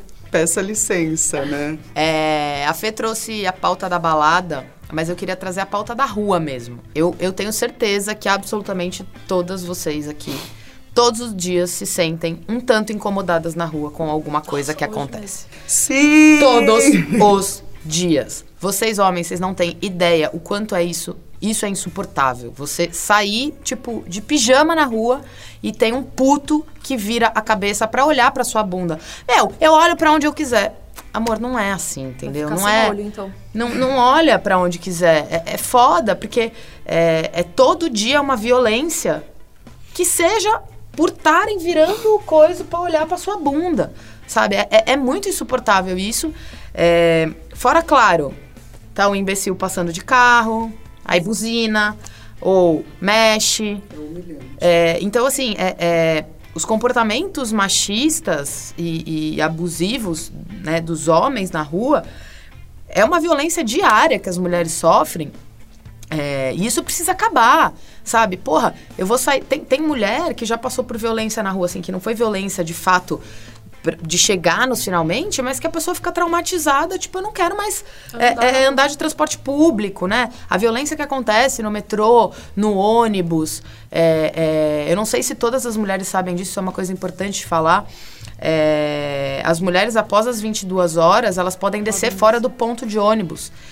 É, então isso é muito massa. Se você não se sentir segura, na verdade não é nem se não se sentir segura, peça pra descer onde você quiser e acabou, para que seja mais próximo e mais seguro pra você. É, a rua, ela ainda é um lugar muito violento pra mulher, é, que seja psicologicamente, né? E é, uma outra coisa que eu acho muito importante falar aqui e tentar de vez des- desmistificar essa merda é que todo homem é um estuprador em potencial. Isso não significa que ele é estuprador mesmo, que. Meu, o cara pode ser viado, o cara pode ser é, é, assexual, o cara pode ser o cara mais namastê, ayahuasqueiro. pá. Se eu estou andando sozinha na rua e eu vejo do outro lado da rua um homem vindo, eu fico, de certa forma, um tanto desconfortável. Não significa que ele quer me estuprar, mas se ele quiser, ele tem uma chance muito maior de conseguir do que eu de defender. Isso significa ele ser um abusador, um estuprador em potencial, porque ele tem potencial para isso. Então, é, é, a partir do momento que os homens passam a ter consciência desse poder psicológico horrível que eles têm sobre as mulheres, né? É, é importante os homens ah, ah, se posicionarem nesse sentido, né, de se reconhecerem como estupradores em potencial. É, eu não sei como é, deixar as mulheres mais seguras na rua, mas assim, poxa, só da gente já conseguir ter na rua um ambiente em que as mulheres consigam transitar de dia e de noite sem medo, já é muito do caralho. O que, que vai fazer isso, né? Melhorar? É a gente parar de ter abuso, parar de ter estupro, parar de ter é, é, femicídio, coisicídio. todas as coisas. Então a gente precisa que os homens eles entendam e compreendam o que significa todo esse potencial masculino para que é, é, o mundo fique um lugar mais seguro e, e, é, é, bom para todo mundo. Porque às vezes, por exemplo, o cara que tá passando do outro lado da rua, ele pode até ser um cara muito massa e ele olhar a menina do outro lado da rua e, pô, querer trocar uma ideia, gostar. E aí ele vai perder a oportunidade porque a menina vai fugir de medo do cara. Entendeu? Então, assim, é uma coisa que é tóxica para ambas as partes. É óbvio que pra mulher é muito, muito. Mas a pauta da rua, ela me incomoda muito Porque todo santo dia não tem um dia que eu não saia da rua e que eu não me estresse com alguma coisa. Um dia, Isso não importa nada. se você tá possível. de calça comprida, de pijama, é, de sutiã, De se você é alta, magra, é, gorda, se você é branca, se você é preta, se você é, não, não quero aqui desmerecer e assim acho que existe uma violência contra as manas pretas. É absurdo uma hipersexualização das manas pretas que também é importante ser falado aqui. É, mas em geral a rua ela precisa ser um ambiente, a rua não, o mundo, né? Precisa ser um ambiente seguro. Mas essa violência diária que a gente sofre também causa um dano psicológico, sabe? Você chega estressada, às vezes, num lugar, num ambiente, numa coisa. Às vezes você tá com uma coisa na cabeça, você perde o que você tá, o raciocínio, porque você passa por uma situação dessa extremamente desconfortável na rua só do cara mexer com você, sabe? E são tão. São as coisas tão pequenininhas que aí vai acumulando uma raiva, uma raiva que aí quando a mulher ela explode diante de alguma reação, ela é louca, ela é descontrolada emocionalmente. Enfim, ela é N adjetivo, sabe? Essa coisa que a gente fala, né? Que todo homem é um potencial agressor, é um potencial é, abusador, né? É, e aí, nessa hora, imagino que vários de vocês devem estar pensando aí, não, mas nem todo homem. Cara, beleza, nem todo homem, mas a generalização ainda é assim, porque esse é o modus operandi masculino. Vocês não têm ideia do que é você andar na rua à noite e ter que andar com o jogo de chaves entre os dedos, com medo de que apareça. Tem um meme, acho que é um meme, que, cara, eu prefiro que seja um capeta andando atrás de mim que seja um homem à noite, entendeu? Tipo, eu prefiro olhar atrás e ver que é um demônio do que ser um homem, porque, cara, eu tenho muito mais medo, entendeu? É tipo. Uma é- demônia, vai. uma demônia, que seja uma demônia. Eu prefiro que seja ainda mais uma demônia. Mas é, é essas coisas, sabe? Que a gente generaliza, porque de fato esse é o modus operandi, né? A gente também, o estupro, ele é uma realidade no Brasil. Os números de estupro no Brasil são uma coisa assim assustadora. E aí viver, ser uma mulher nessa realidade, cara, é mais assustador ainda, né? E aí a gente tem medo por nós, a gente tem medo pelas nossas amigas, pelas nossas irmãs, pelas nossas mães. Então o tempo todo tá ali, sei lá, entrou no Uber, tá compartilhando localização, você vai em tal lugar, você avisa quando você sai, quando você chegou, porque, cara, isso é uma realidade, sabe? E aí falando um pouco, né, desses aplicativos de é, de carro, né? Uber 99, escambau. Cara, olha os números, olha os casos de assédio, até de estupro efetivamente dentro desses, desses aplicativos, desses carros. Isso é muito doido, porque aí os homens estão usando de novo de um ambiente em que a mulher tá vulnerável, uma forma de controle, de poder, porque o estupro ele também é isso, né? A gente, a gente- muitas pessoas acham que o estupro ele é- tem só a conotação sexual, mas na realidade não. Ele é uma forma de exercer o poder sobre a mulher, né? E isso não é de agora, é de sempre, desde séculos, blá blá blá, entendeu? É, o estupro ele não é. Tanto que a gente, enfim, se a gente eventualmente for falar um pouco mais sobre isso na- pela- aí na frente, é, o estupro, muitas vezes os homens nem estupram, né, sexualmente, não usam o próprio pau pra estuprar as mulheres. Às vezes usa pau de vassoura, usa o que tiver, assim, porque na verdade é, a- é a humilhação que se causa, né? É colocar a mulher no papel de submissão e de, enfim, de humilhada mesmo. E, cara, é, é- quando a gente fala, né, que é, é isso, que todo homem é um potencial abusador, a gente sabe que tem muito homem legal, sabe? Tipo, porra, se a gente não soubesse isso, a gente já tinha desistido, né? Já, tinha matado os meninos Já aqui. tinha queimado tudo e é isso aí, cara. A gente sabe, mas é que essa, esse é o modus operandi, cara. E vocês, homens, precisam ter essa consciência de que não é um ataque pessoal, mas é um ataque à situação que a gente tem da masculinidade no Brasil e no mundo, né? Não é, isso não é só exclusivo do Brasil, isso é do mundo. É, parece, eu vi uma reportagem também esses dias que teve ah, três caras foram ah, sentenciados à pena de morte, acho que na Índia, por um estupro de uma menina. E aí a galera discutindo, né? Apoiando sentença de morte, apoiando castração química e etc. Cara, isso não vai resolver nada. Não vai. Enquanto a gente não falar de educação, a gente não falar de masculinidade tóxica, a gente falar sobre feminismo, sobre educação de gênero, principalmente, não vai resolver. Você pode castrar, o cara vai pegar um pau na rua e vai, vai continuar estuprando essas mulheres, vai continuar batendo, vai com continuar. ba- É o poder. É o exercício de poder no final que, que é o que tá em jogo, não é a conotação sexual do, do negócio. A gente fez um post lá na Cuca é, um dia que, que tem uma série de dados E eu vou ler esses dados, eles vieram do Sistema de Informação de Agravos de Notificação, via Folha. É o seguinte: o Ministério da Saúde registra que no Brasil, a cada quatro minutos, uma mulher é agredida por pelo menos um homem e sobrevive. Em 2018, foram registrados mais de 145 mil casos de violência física, sexual, psicológica e de outros tipos, e que a vítima sobreviveu. O número não inclui as mulheres assassinadas, mas segundo o IPEA, em 2017 houve 4.396 assassinatos de mulheres no país. Estupros coletivos cometidos por mais de um autor foram 3.837 em 2018. Os registros por violência sexual mostram que 7 em cada 10 vítimas são crianças e adolescentes até 19 anos. Já a violência física tem como vítima preferencial mulheres de 20 a 39 anos, que representam 55% dos casos. É, em quase todos os casos de violência, o agressor da mulher é uma pessoa próxima: o pai, o padrasto, o irmão, o filho, o ex ou atual marido ou namorado. É, é em casa onde as mulheres são, na maioria das vezes, agredidas. É, isso representa 70% dos casos. É, os estudos apontam que a violência contra a mulher atinge toda a sociedade, independentemente da classe social.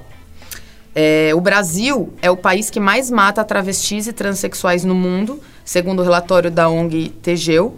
Entre 2008 e 2016 foram 868 casos, é, aqui, inclusive, eu não, eu, eu não, não tive acesso, mas eu sei que aumentou, tipo, 40%. A gente falar sobre transfobia, é, e, falar sobre né, as mulheres trans e o quanto essas mulheres sofrem violência, isso tem tudo a ver com o machismo, né? Essa, essa, é, enfim, não tem o que falar. São é, pessoas que nasceram num corpo masculino e que se entendem como mulher e que se apresentam em algum momento na sociedade, né, uh, como mulher, e aí elas passam a ser violentadas pelo simples fato de se apresentar como uma mulher. Então, eu acho muito importante a gente também trazer né, essa, essa, essa pauta.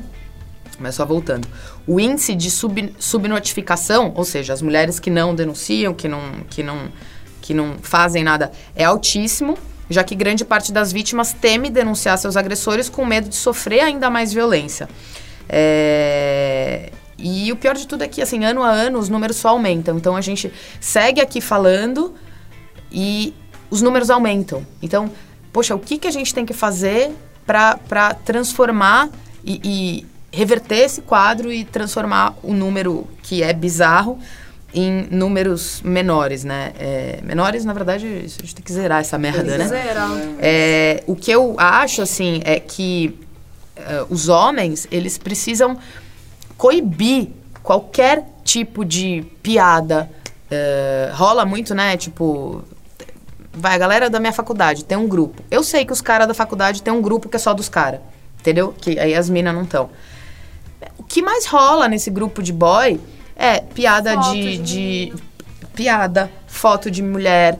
É, enfim, eu acho que é muito uh, responsabilidade dos homens coibirem esse tipo de, de, de atitude, porque isso reforça o comportamento uhum. machista, isso reforça a, a, a, essa, essa relação né, que o machismo tenta estabelecer que a mulher ela é, ela é inferior.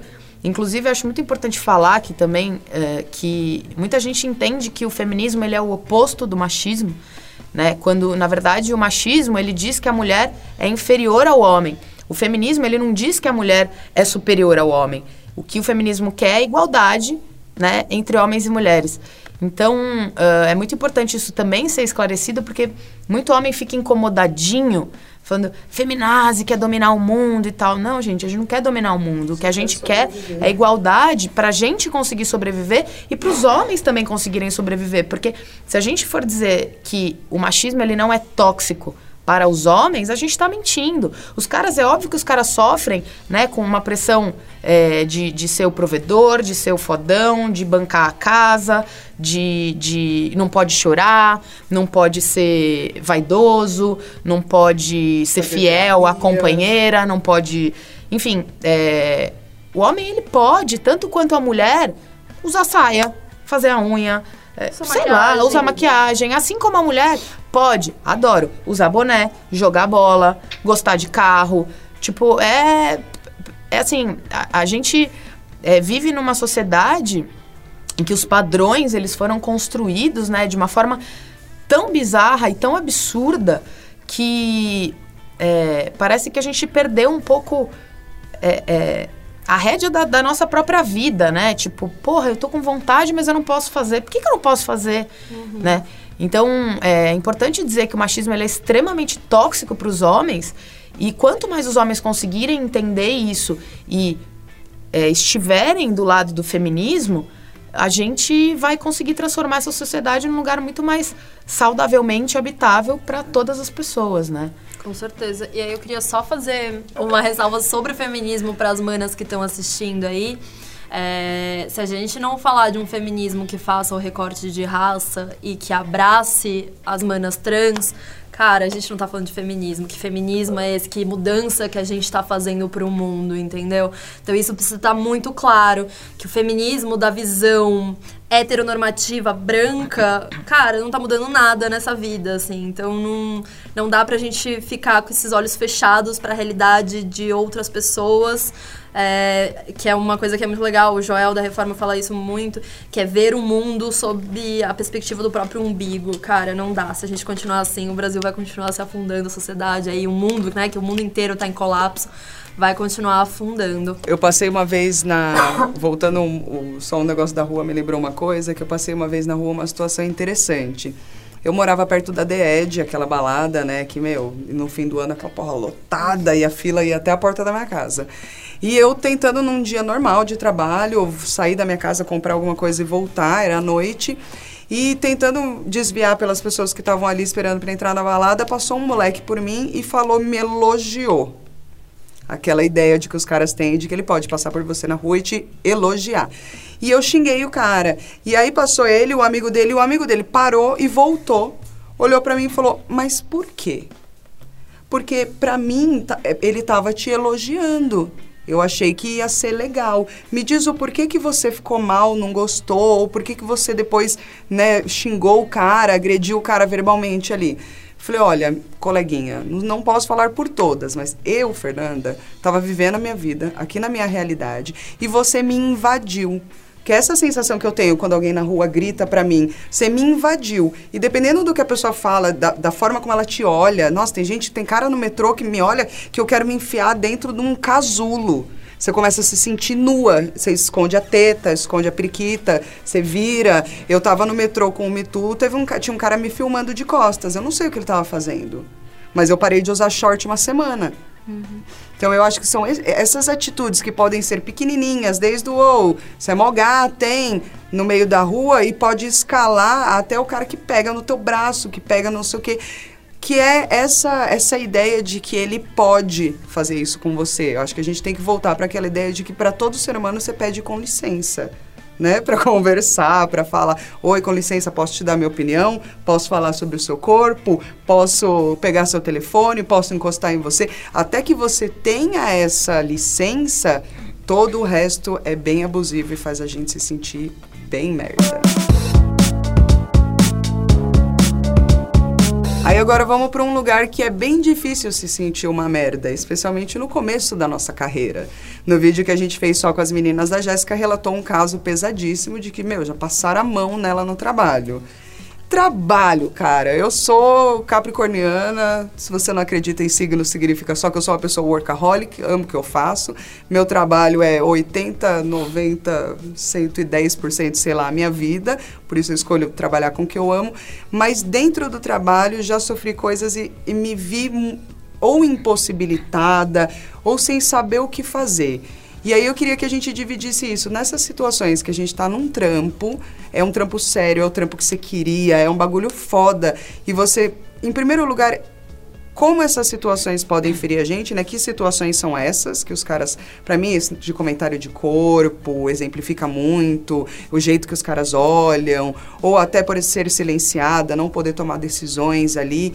E, e como mudar isso? Como é que a gente sei lá, como lidar com tudo isso? Porque eu não vou poder xingar o cara, ô, vai tomar no seu cu igual eu faço com o cara na rua. Aí o que, que eu faço? Bom, acho que aí tem. Acho que o trabalho é um lugar muito difícil porque tem questões claras de hierarquia, né? Onde muitas vezes custa o seu trabalho, custa o seu ambiente de trabalho, então é difícil de fazer a denúncia. Então, em primeiro lugar, eu acho que não cabe à mulher ou à pessoa que está sendo abusada é, estar, fazer alguma coisa. Acho que cabe a empresa ter uma política de integridade. E é isso que a gente vem vendo em alguns lugares, as pessoas implementando esse tipo de coisa. Eu já fui chamada bastante para dar, dar aconselhamento nesse quesito. Então, eu acho que trabalho é uma extensão da sociedade, né? É um lugar onde a gente passa a maior parte do nosso tempo. Então, se a sociedade naturaliza assédio e tudo mais, etc., geralmente esses lugares também vão naturalizar.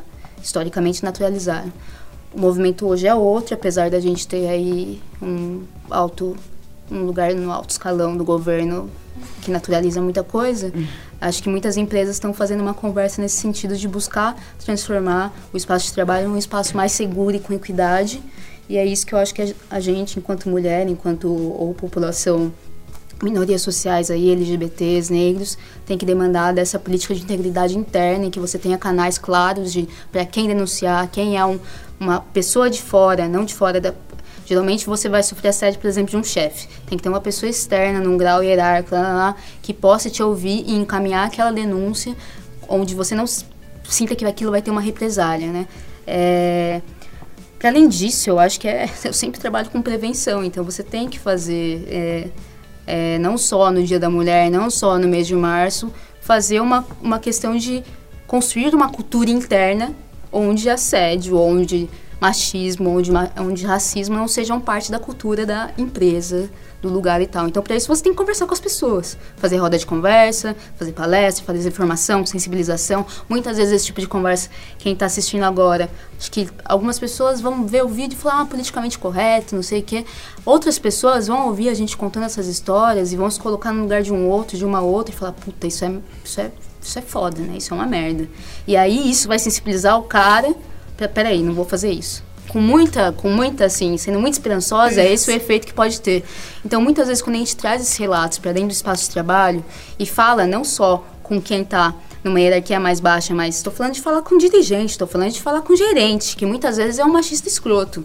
É fazer formação com essas pessoas, para saberem que não tá tudo bem é, colocar a menina para servir cafezinho, ela tendo não sei quantos pós-graduação, não sei o que lá, colocar para, sabe, humilhar, fazer, falar por cima, fazer a menina chorar na, na, na reunião, levar a ideia do outro cara levar a ideia que era na verdade da menina, colocar ela para colocar fazer coisas logísticas de viagem, não colocar ela para a mulher sabe muito, né? Tem formação tanto quanto o cara. Às vezes o cara sabe nada, né? A gente às vezes conversa e fala é, queria ter autoestima de um homem branco medíocre. É, tem que ser encapsulado e vendida. Nossa. Porque você, né, você às vezes sabe muito e não consegue se reafirmar ali porque é um ambiente machista. Então a gente tem que construir essa, essa cultura interna, que tem que ser externa também, né? Porque né, a meta é essa, familiar, sociedade, escola, empresa, de que, né, não tá legal. Então, as pessoas têm que se respeitar, têm que ter equidade e tudo mais. Essa questão do assédio na, no local de trabalho, assim, é muito forte para mim, porque eu já fui vítima. Algumas vezes, um pouco antes da gente começar a gravação, eu contei, né, do meu do meu último emprego. E, mas aí eu fui refletir, porque eu trabalho desde os meus 15 anos, né? Eu já trabalhei organizando evento, assim, casamento, festa de 15 anos, já trabalhei em loja de shopping. E aí eu fui refletindo, passei por todos os locais de trabalho que eu tive e cheguei à conclusão que apenas em um eu não sofri assédio, que era a empresa da minha família. que por motivos óbvios eu não sofri o assédio. É, e assim, o assédio, seja o assédio, a importunação sexual, né? O assédio sexual, ou seja o assédio moral, de alguma forma, eu experienciei isso desde os meus 15 anos. E é muito louco, porque realmente essa coisa de você se sentir impotente, porque você tá ali na base, né, da, da cadeia alimentar, é o seu emprego que depende disso. Às vezes você depende do dinheiro, né? Tipo, por exemplo, nos últimos anos eu passei a ser independente financeira, então eu dependia do meu salário, não podia correr o risco de ser demitida. E aí, como você faz isso, né? Quais são os mecanismos que você pode ter como proteção? E o assédio dentro do, do, ambiente de trabalho, assim como também no ambiente domiciliar, né, doméstico, ele pode ser desde a coisa escrachada, então, chefe que te humilha, que grita com você, que faz você chorar, até coisas básicas, coisas assim que você nem vai reparando. Então, um chefe que te faz trabalhar até tarde para depois roubar o crédito do seu trabalho. Ou, e assim, roubar o crédito por si só pode até às vezes não fazer você ficar trabalhando até tarde, mas você faz o trabalho todo, aí ele pega lá e vai sozinho falar com o chefão. Ele é premiado. Ele é o premiado, ele vai ganhar esse dourado como se ele tivesse feito, né? E aí eu passei por uma situação super chata nisso, tipo, de roubar, assim, crédito, trabalho, tava, que foi o caso que eu tava contando um pouco antes. Cara, a gente, eu tinha esse chefe, a gente recebeu um trabalho do chefão, porque não é que ele era o topo ali da cadeia. Nunca é, né? Aquela pessoa ali, o, é o homem médio ali, o homem medíocre, o homem branco medíocre. E aí, eu, claramente, já naquela época, estava fazendo um trabalho muito melhor do que ele. A gente recebeu esse trabalho desse chefão. E aí, ao invés do cara ficar me ajudando, eu era uma recém-formada, tinha acabado de sair da faculdade de Direito, acabado de pegar meu AB. Em vez do cara ficar lá me auxiliando, que era né, a função de tutor, a função de professor, de chefe, não, me largou lá, fiquei trabalhando até 6 horas da manhã. Eu virei 24 horas dentro do escritório, sem, tipo, nem ver a rua, assim, que eu já tinha chegado super cedo. E aí ele falou assim: olha, a hora que você acabar o trabalho, a hora que você acabar a petição, tá aqui a senha do meu computador, manda pro cliente, pro nosso chefe do meu e-mail. E aí você fica, cara. E aí, Acho assim, que não como também na minha posição de subordinada, de recém-formada, como eu ia falar, não, não vou fazer isso, não, isso é um absurdo, por mais que eu conscientemente aqui na minha cabeça eu sei que eu tinha que me impor, a partir do momento que você tem a dependência financeira, que é uma pessoa que pode, né, te ferrar dentro da empresa, que pode te demitir, como é que você vai se impor em cima dessa pessoa? E aí é muito louco que exatamente o que você falou, que não cabe, né, a pessoa vítima também a fazer algo sobre isso. As, as empresas elas precisam ter os mecanismos de proteção, no caso, o lugar que eu trabalhava não tinha esse mecanismo, é, era muito complicado, até por isso eu sofri assédio durante acho que uns dois anos e não conseguia denunciar, porque tava todo mundo ciente ali da minha situação, porque era berro pra todo lado, então todo mundo ouvia, todo mundo, os meus amigos mais próximos ouviam as minhas reclamações, etc. Mas isso só foi acabar a hora que uma colega de trabalho, nem era da nossa, do nosso setor, mas ela dividia a sala com. Dividia a sala, não, dividia parede com esse meu antigo chefe, ela foi sair do escritório e aí ela colocou a boca no trombone. Aí ela foi na entrevista de desligamento dela, falou tudo que tinha falar, falou que era um absurdo, que era um risco até pro escritório ter um cara desse dentro do, da empresa, né, e tal. E aí, o que é mais bizarro ainda, tanto não tinha mecanismo de defesa, quanto a pessoa que era responsável pela RH, ela era super amiguinha dos advogados. Então o que, que ela fez? Passou o telefone só que eles dividiam, dividiam parede. Então, a hora que ela passou o telefone, o cara colocou no viva voz e essa minha colega ouviu tudo. Na hora, ela foi e bateu no, no chefão mesmo, né? No, no pica das galáxias lá do, do escritório. E aí, a hora que o negócio ficou escrachado, que aí, meu, o negócio ficou super feio, né? Aí, enfim eu fui realocada de setor, de equipe, etc. Mas até isso tudo acontecer, imagina o trauma, né? A hora que. Porque ela nem me falou que ela ia colocar a boca no trombone. Então, a hora que ela veio e falou: olha, eu fiz isso, cara, eu senti um frio na espinha, assim, a mão gelou. Eu falei, meu, ferrou, vou perder meu emprego. Eu falei as minhas contas, como é que eu vou fazer? Eu falei, não tenho. Né, como toda brasileira, boa brasileira, não tinha nada de de resguardo, assim, financeiro. Aí eu falei, meu, ferrou, vou ter que vender rim. Falei, vou vender minhas gatas que eu adotei, sei lá o que, que eu vou fazer, sabe? Tipo, muito louco, assim. E é isso, assim, as empresas, elas precisam... Eu acho que a gente vê hoje em dia muito as empresas discutindo, fazendo comitês de diversidade, né? O ativismo. As pessoas descobriram que o ativismo vende, né? Que as causas sociais, ela tem ali um capital social bem forte com Marketing. isso. Marketing puro a gente vê, né, essas empresas que colocam lá a pessoa negra como totem, ou faz um, pega ali, tem um comitê de diversidade sexual como totem, etc. Mas qual a efetividade disso dentro da própria empresa, para além do marketing, né? Quais são os mecanismos que tem para fazer isso, sabe? Quais são as discussões que estão sendo feitas dentro? E aí eu digo muito pela minha experiência em escritório de advocacia, sabe? Ai, lindo ter um comitê da mulher. Quantos dos sócios, né, dos chefões, quantas são mulheres? É, são coisas muito básicas, sabe? Que pro marketing é muito lindo de vender, mas se a gente não tem a qualidade de vida dentro do próprio ambiente de trabalho, da própria empresa, cara, qual, como, né? Como que a gente vai coibir isso? Se a gente não discutir, de repente, masculinidade tóxica ou a própria masculinidade dentro das empresas, como que a gente vai conscientizar esses homens, né? E a gente fala isso, sempre são homens brancos, héteros, geralmente velhos, e até as pessoas novas, né? O que não falta aí é a gente jovem reproduzindo práticas escrotas.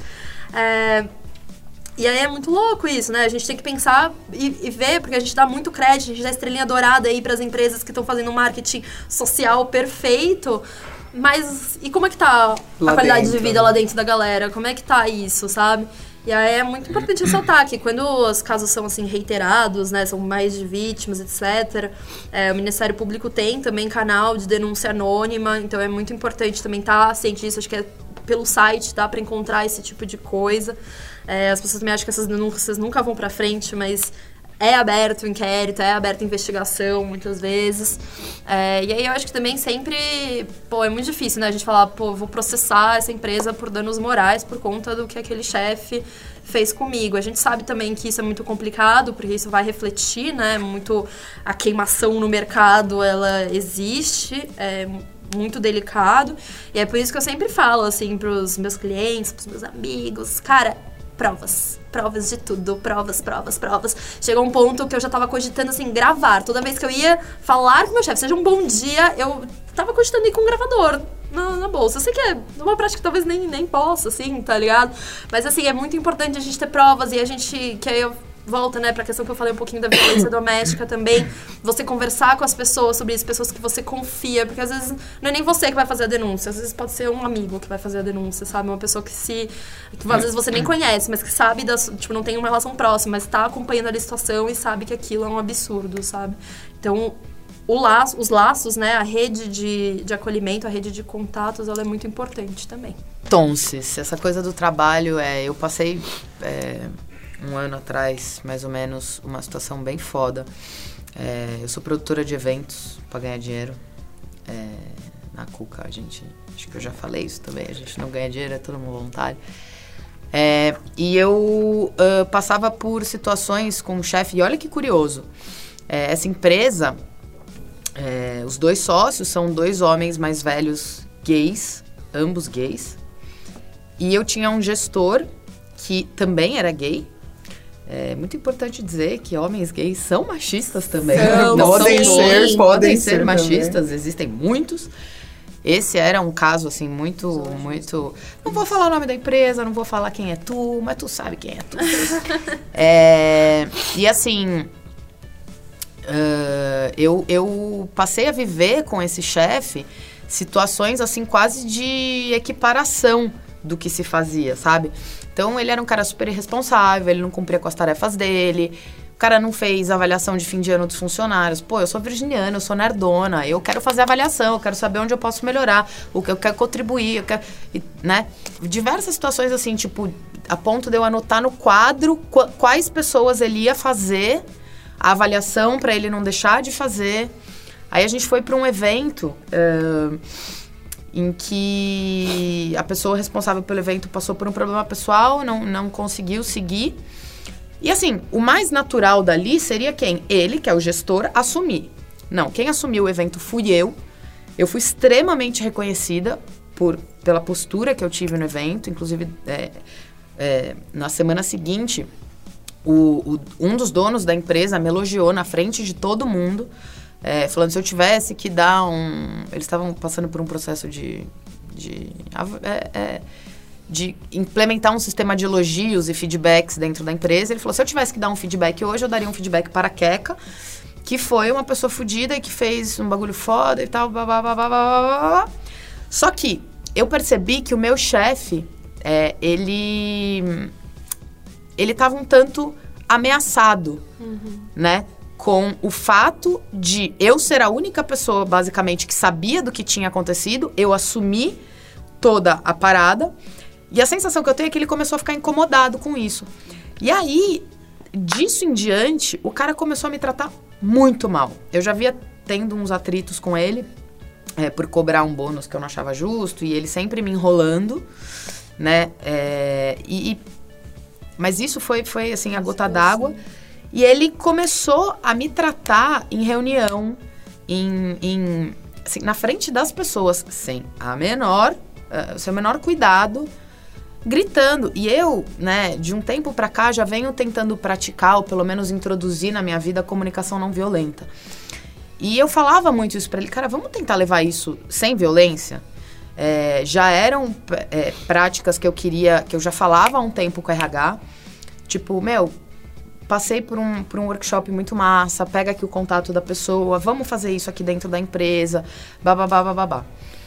E aí aconteceu uma situação que eu fiquei muito incomodada, que ele, meu, foi muito grosso comigo, bateu na mesa. blá. E eu mandei uma mensagem para RH, falei assim, quero conversar, tá disponível? Burra, porque eu devia ter relatado ali, e eu não relatei. É, e aí eu conversei falei, olha, tá acontecendo isso, acho que isso, se continuar, vai se caracterizar como assédio moral. É, então eu tô avisando ao a você que é responsável o que tá acontecendo. No dia seguinte, uma reunião, ele fez a mesma coisa de novo. Aí eu mandei outra mensagem para RH falando, agora eu quero uma conversa com ele. Enfim, durante a conversa do RH, é bem aquele papo que a gente tava falando do Big Brother. Tipo, o cara, não, não, não é bem assim e tal, mas assim, se você não consegue trabalhar comigo, Problema seu, Aí o né? problema é seu, entendeu? Aí tudo voltou pra mim, eu era- e eu falava, falava, cara, eu não tô aqui te pedindo nada além de praticar a comunicação não violenta. Nada além É de isso. respeito. Aí ele falou, mas eu não vou me adaptar a você, você tem que se adaptar a mim. E essa é a postura de todos os É a postura homens. de todos os caras. E aí, adivinha o que aconteceu? Eu fui mandada embora no dia seguinte. Fui mandada embora no dia seguinte. É, não quis ouvir muito o que ele tinha pra falar. A hora que né, ele saiu fora, eu chamei o RH, que é uma mulher, pra conversar. Eu falei, eu queria que você soubesse que você tá fazendo uma coisa muito errada, porque você tá mandando embora a pessoa errada, né? Tipo, a pessoa responsável por toda a cagada que aconteceu no evento era este chefe, né? Que fez um planejamento bizarramente errado, eh, me autorizou a botar valores em planilha completamente errados, porque inclusive um dia que a gente. Olha essa brisa, não sei se precisa passar mas. Meu, a gente fazendo planilha na casa dele um dia domingo. O cara pega um cachimbo, um, tipo um bong, e começa a fumar metanfetamina. Eita porra. tranquilo, tranquilo. Bem e aí, tranquilo. quem tava fazendo o trabalho todo era É eu. você. Era eu, Com ele doidão dando ordem. com ele doidão dando ordem. Não, pode baixar esse custo que depois eu. eu coisa. A gente O ganhou o ele job. precisa acabar mesmo, não tem jeito. É um maconheirismo, mas é um maconheirismo sério, não é bom. qualquer É, coisa. meu Pô, bem. é, meu bem, Você fumou meu beck de trabalho, É, você não ver. Produtividade, cara. Que E aí, olha, olha, Você olha mexe que loucura. Fica louca, né? Isso que tu, isso que tu falou de, enfim, é isso. Eu fui mandada embora e, e, é, por um tempo eu, eu entrei né, nessa brisa de querer processar por danos morais, assédio moral e tal, e comecei a entrar em contato com pessoas que inclusive já nem trabalhavam mais. Mas não tem um filha da puta que, nossa, eu sou esquerdista, eu quero mudar o mundo, eu quero não sei o quê. Tu me ajuda lá a denunciar pra gente coibir esse tipo de Não, ação? mas veja bem. Então, eu falei, tipo, com umas quatro pessoas, nenhuma que se disponibilizou a fazer isso. Eu falei, bicho, também, né? que porra de mundo é esse que você quer, velho? Na hora de você né, falar a verdade, você contribuir para um mundo melhor, para que esse tipo de prática acabe, não. É, é, essa coisa, assim, do não reconhecimento, bicho, eu fazia pra caralho o trabalho dele.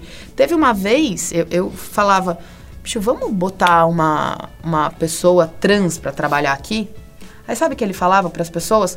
Ai, tô louco pra botar uma pessoa. Tive a ideia de botar uma pessoa trans aqui. Desgraçado. Falei, Foi tu que teve a ideia mesmo, lindo? Tem certeza? Entende? Então, assim, é, é- é, por mais que fosse um ambiente, né, uma empresa de homens gays, o meu chefe era um cara gay, negro, né, que, tipo, é um cara que é, é, conta diversas histórias, né, do que ele passou. Tem a e é vivência todo, dele, né? Tem toda a vivência dele, e ele deslegitimiza é, é, é, as outras coisas.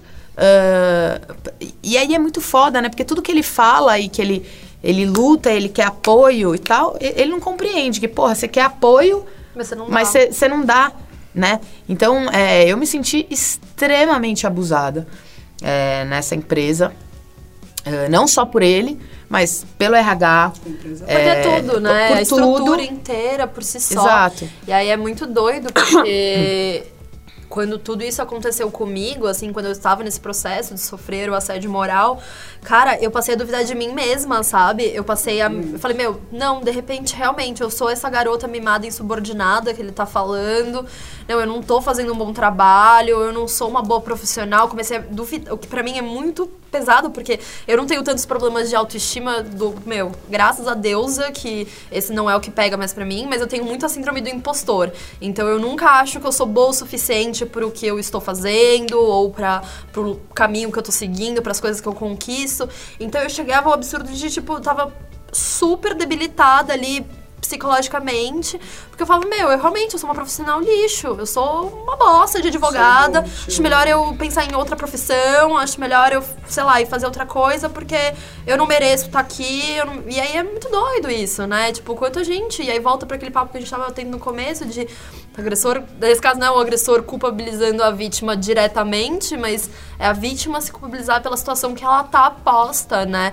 E aí depois que eu fui tirar da situação, que aí isso, assim, ferrou com a minha autoestima nesse quesito profissional bastante, passei muito tempo duvidando muito de mim.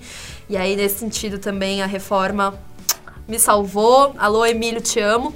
E aí a gente. E aí eu comecei a construir de novo essa, essa autoestima, né? A construir de fato de não. Eu estava numa situação de assédio, eu estava numa situação de abuso, eu estava sendo agredida. A culpa não é minha, a culpa do que ele fez não é minha. Só diz, e é essa coisa que a gente também tem que entender muito que muitas vezes a gente fica pensando, não, por que, que ele fez isso comigo? Por que, que eu tô passando por isso? Porque, cara, não tem nada a ver com a gente, tem a ver com o agressor. É, o que o agressor faz é problema dele, é a responsabilidade dele, nunca vai ser da vítima. Para além de ter a ver com o agressor, tem a ver com quem tá coib... que não tá coibindo é, ali em é volta. corresponsável. É, porque, tipo, a, se a empresa. é a corresponsabilidade. E muitas vezes esse negócio que vocês falaram de RH e não sei o que lá, RH muitas vezes é conivente. Por exemplo, o RH já co começa com assédio moral quando, quando vai te entrevistar, pergunta se você pretende engravidar. Uhum. Se você é Nossa, é casada. absurdo. Que é uma coisa que é contra lei mas acontece ainda hoje. Uhum. Então, tem tudo isso, tem muito assédio moral para as mulheres nas empresas em diferentes ramos, com essa todo essa, esse pânico moral em torno da gravidez, né, se vai é, cair a produtividade da empresa, porque não sei o que, não sei o que lá. E tem outras coisas que são assédio sexual, que acontece também muito, em que, tipo, ficam fazendo comentários sobre seu corpo, sobre como você se veste, que não vão fazer pros caras, uhum. né? Uhum. E aí, vai em festa de empresa, passam a mão, não sei o que, te às vezes o cara, eu já, já cheguei a, a saber de casos de, de, de, estupro mesmo. Coisas que são as mulheres que estão sofrendo nesses lugares. Assédio moral é uma coisa incrivelmente comum para também para homens nas empresas, não só para mulheres. E aí tem todas as questões de saúde mental. E porque a gente sabe, a gente está falando de corporativo. Esses ambientes são que não, não interessa se você é mulher, não interessa se você é negro, não interessa se você é homossexual. Se você estiver num ponto de poder e subir a cabeça, você para de ver todo mundo. E aí, outra coisa, a gente está falando de responsabilidade. Como você trata as pessoas com responsabilidade e com ética. Então, para mim, é, é esse o, o, Quando as pessoas assistirem é, isso aqui no YouTube, pe pensar em, tipo, você trava relações com responsabilidade, com ética, com. Daí tem que criar um know-how, né? O que, que é ética? o que, que é? Tipo, você tá fumando o seu, você tá, tá atingindo alguém? Não tá, então tá beleza. Ou, onde você tá comprando isso aí? Né? Toda a, né, a pegada que a gente tem, que vai, passa por o que a gente está fumando, o que a gente está comendo, o que, que a gente está vestindo, o que, que a gente está consumindo.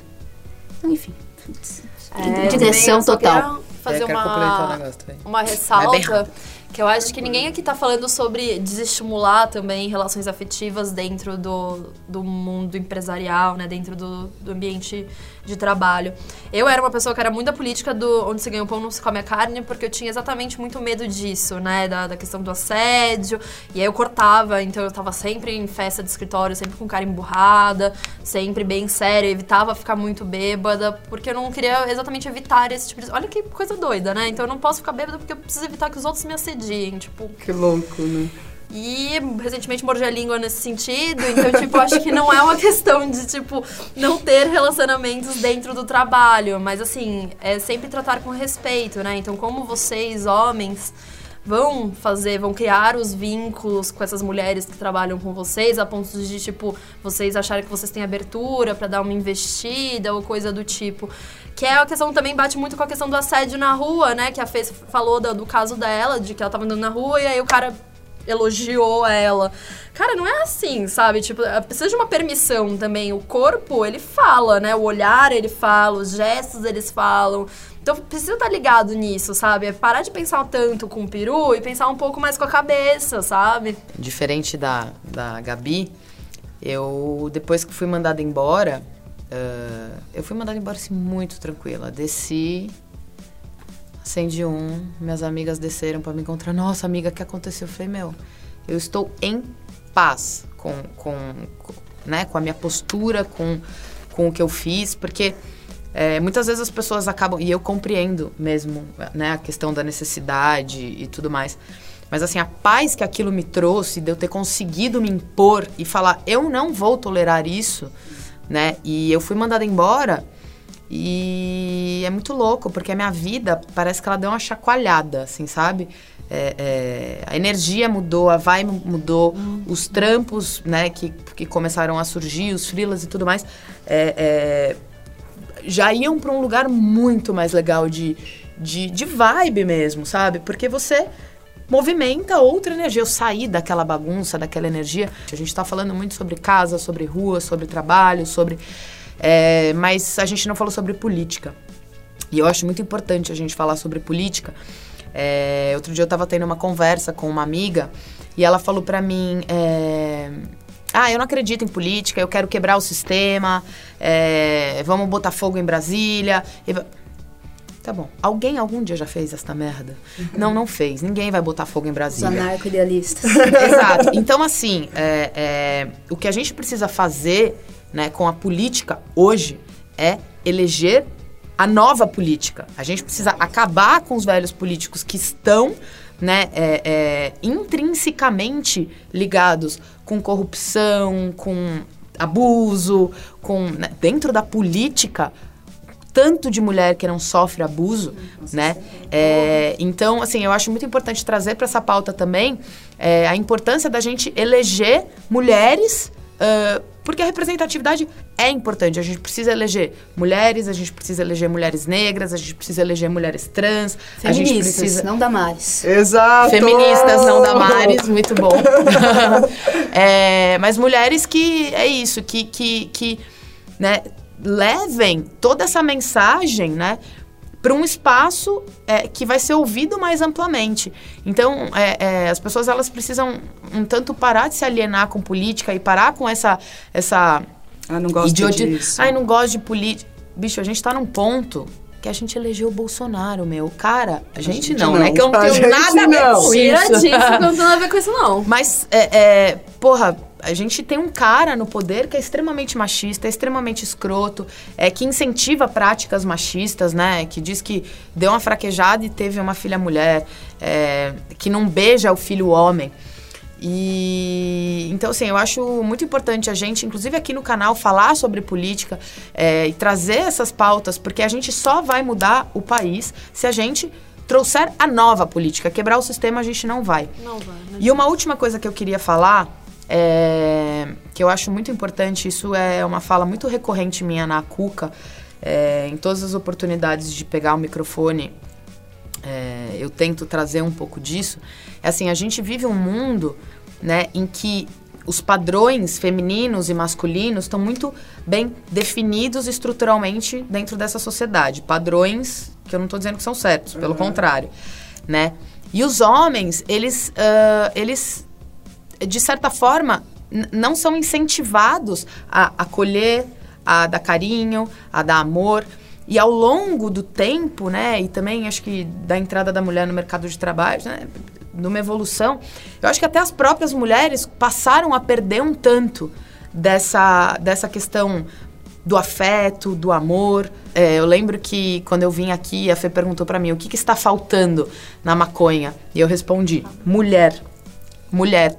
Mas mulher, não só em, enquanto representação, né? Mas mulher enquanto amor, enquanto esse espírito materno de amor, de acolhimento, de, de, de cuidado, né? Os homens, eles precisam entender que eles também precisam se beijar, eles também precisam se abraçar, eles também precisam se amar. A gente precisa, a gente está vivendo um mundo tão tóxico e tão bizarramente não ético. Negativo. Como é que é? Antiético. Tão antiético. a gente está vivendo um mundo tão ruim assim. E eu vejo que isso tudo foi causado pela falta de amor, né? Pela competição e não pela colaboração. E tudo isso vai muito de encontro com a falta de amor. Eu acho que o machismo, ele, ele tem tudo a ver com a falta de amor. Então, assim, a mensagem final que eu queria deixar aqui, e que é a mensagem que eu reforço sempre dentro da Cuca e os lugares que eu consigo é, falar, inclusive eu falei muito sobre isso no Uruguai, numa roda de conversa sobre mulheres, sobre, de mulheres, né, que teve lá na Expo, é isso, homens se permitam viver o amor é, é, sem achar que vocês vão ser julgados por ser viadinho ou coisinha. Cara, todo mundo. Vocês sabem de si, sabe? É, a gente precisa de amor no mundo, a gente precisa. É, que as pessoas se amem e que demonstrem esse amor, principalmente porque a gente vai aumentar a nossa rede de apoio, a gente vai é, entender que sim, os homens podem ser livres também para amar, para chorar, para expressar os seus sentimentos e que é isso que o mundo está precisando. É, então eu tento incentivar isso dentro né, da maconha, que é hoje onde eu mais tenho espaços de fala, mas é, é, eu acho que isso é uma mensagem que precisa ser espalhada e multiplicada. É, porque só o amor legaliza, só o amor salva, só o amor une, só o amor cura. Né? Eu uso a Cuca muito como laboratório de família, já que eu tenho uma construção familiar muito bagunçada. É, e eu falo muito isso, é, meninos, vocês já se beijaram hoje? Já se abraçaram hoje? Vamos fazer um abraçaço, vamos se amar, vamos. Né? Então, achei muito bonito hoje, vocês postaram dos meninos se abraçando e tal. E, é e assim, é isso, né? É, a gente precisa incentivar quanto mais amor no mundo, mais amor no mundo. E pode ser viado também. Porque Isso. viado é massa, né? Tá tudo bem, tá tudo certo. Tá liberado. Se quiser Porque- dar bunda, não sinta medo. É, porque viado não é xingamento. Lembrando. Perfeito. E se uma mulher quiser dar uma dedadinha no seu cu, você Exato. também não é viado, Isso. entendeu? Isso é uma coisa muito importante de ser falada, porque os homens, eles têm, né, uma construção foda. A próstata é massa! É. Gostosinho. Dedada no, cu, dedada no cu é legal, entendeu? Então, Ou assim, beijinho quem só. está Precisa dedando- cortar essa parte. Quem está dedando o seu cu é uma mulher, Não te faz gay. não te torna gay, entende? pode brincar então, assim, com o cu, livre da vida. Vivam os seus cus, porque cus são legais. Eu adoraria ter uma próstata. É. Pra aproveitar melhor o meu cu.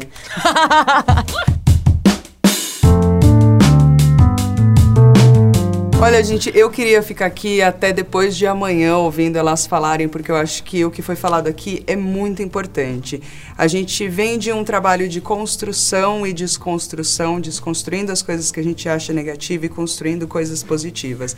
Então, o intuito desse vídeo é esse, para conversar com o coração de todo mundo. Todas as maconhistas que se identificam com as angústias que a gente sofre também, e para todos os maconhistas que sabem que estão fazendo isso porque foram treinados para fazer. A gente não precisa fazer mais isso. A gente já pode agir diferente. E aí de vocês eu queria só mais um favorzinho, é que vocês, além do projeto de vocês, citassem projetos legais de apoio e suporte à mulher. A gente falou de algumas coisas, mas o que vocês lembrarem aí de outros projetos de acolhimento, mandem ver. Mais dicas aí para para todo mundo. É, tem um projeto muito massa que eu, que eu acompanhei de perto nascer e depois eu fui pra.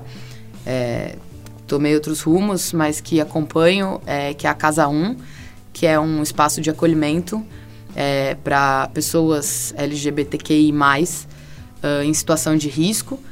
Ah, eu conheci muitas mulheres trans lá em situação de risco, né? Então a Casa 1 faz um trabalho bem legal de acolher temporariamente as pessoas até que elas né, consigam é, é, s- retomar a vida, conseguir emprego e tal.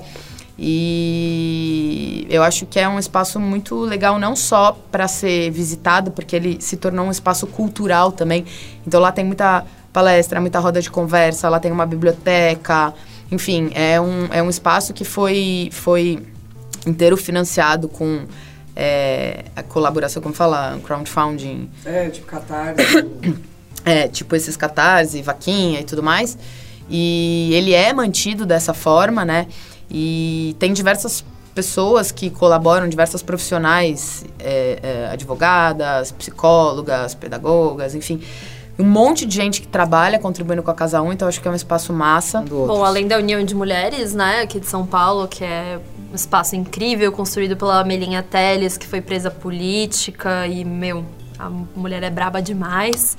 Tem a Renfa, que é a Rede Feminista de Antiproibicionistas. A Renfa, cara, completamente apaixonada pelas meninas da Renfa, elas são incríveis, assim. E a Renfa, acho que atualmente talvez seja o maior coletivo de mulheres atuantes no Brasil. Ela tá no Brasil inteiro também, o que é muito legal. Tem o projeto Libélula também, que é um projetinho novo que tá rolando aqui em São Paulo, que vale muito a pena. Eles, elas, as meninas têm Instagram, elas estão fazendo várias conversas por aí também, tá muito legal. Eu sou do Coletivo Feminista Sexualidade e Saúde, né? Lá é um espaço que a gente tem rodas de conversa, algumas oficinas. Acho que é legal o pessoal ver as nossas postagens, acompanhar a gente nas redes. No dia 7, sábado, a gente vai fazer um casa aberta, então vão ter várias atividades, procurem saber. É, além disso, a gente tem uma parceiraça histórica aqui em São Paulo, que é a Casa Eliane de Gramont, que é um centro de referência importante na cidade para as mulheres buscarem.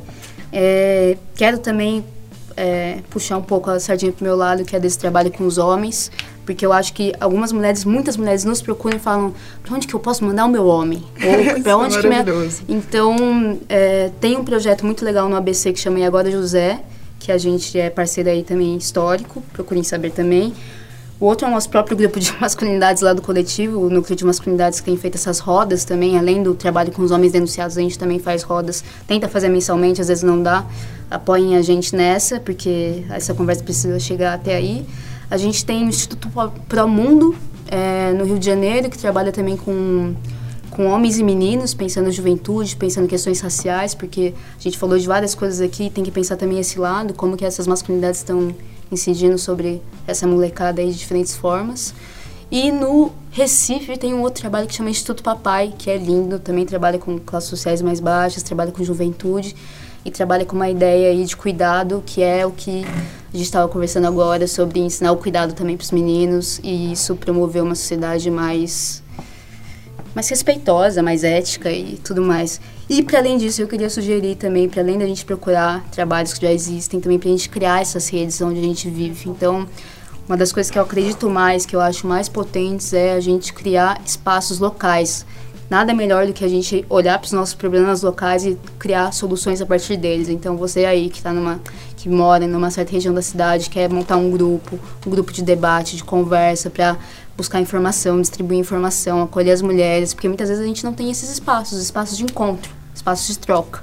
Isso é importante pra caramba. Lembrei de filme. Tem um, um filme que chama The Mask You Living, que é, é, é a máscara em que você vive. A máscara em que você vive, basicamente, a tradução. E, e ele é, é, um filme, é um documentário, né? Voltado para homens, para desconstruir essa masculinidade ruim é, que a gente vive. E tem um filme, vou puxar aqui a sardinha também, pra, eu sou a ayahuasqueira.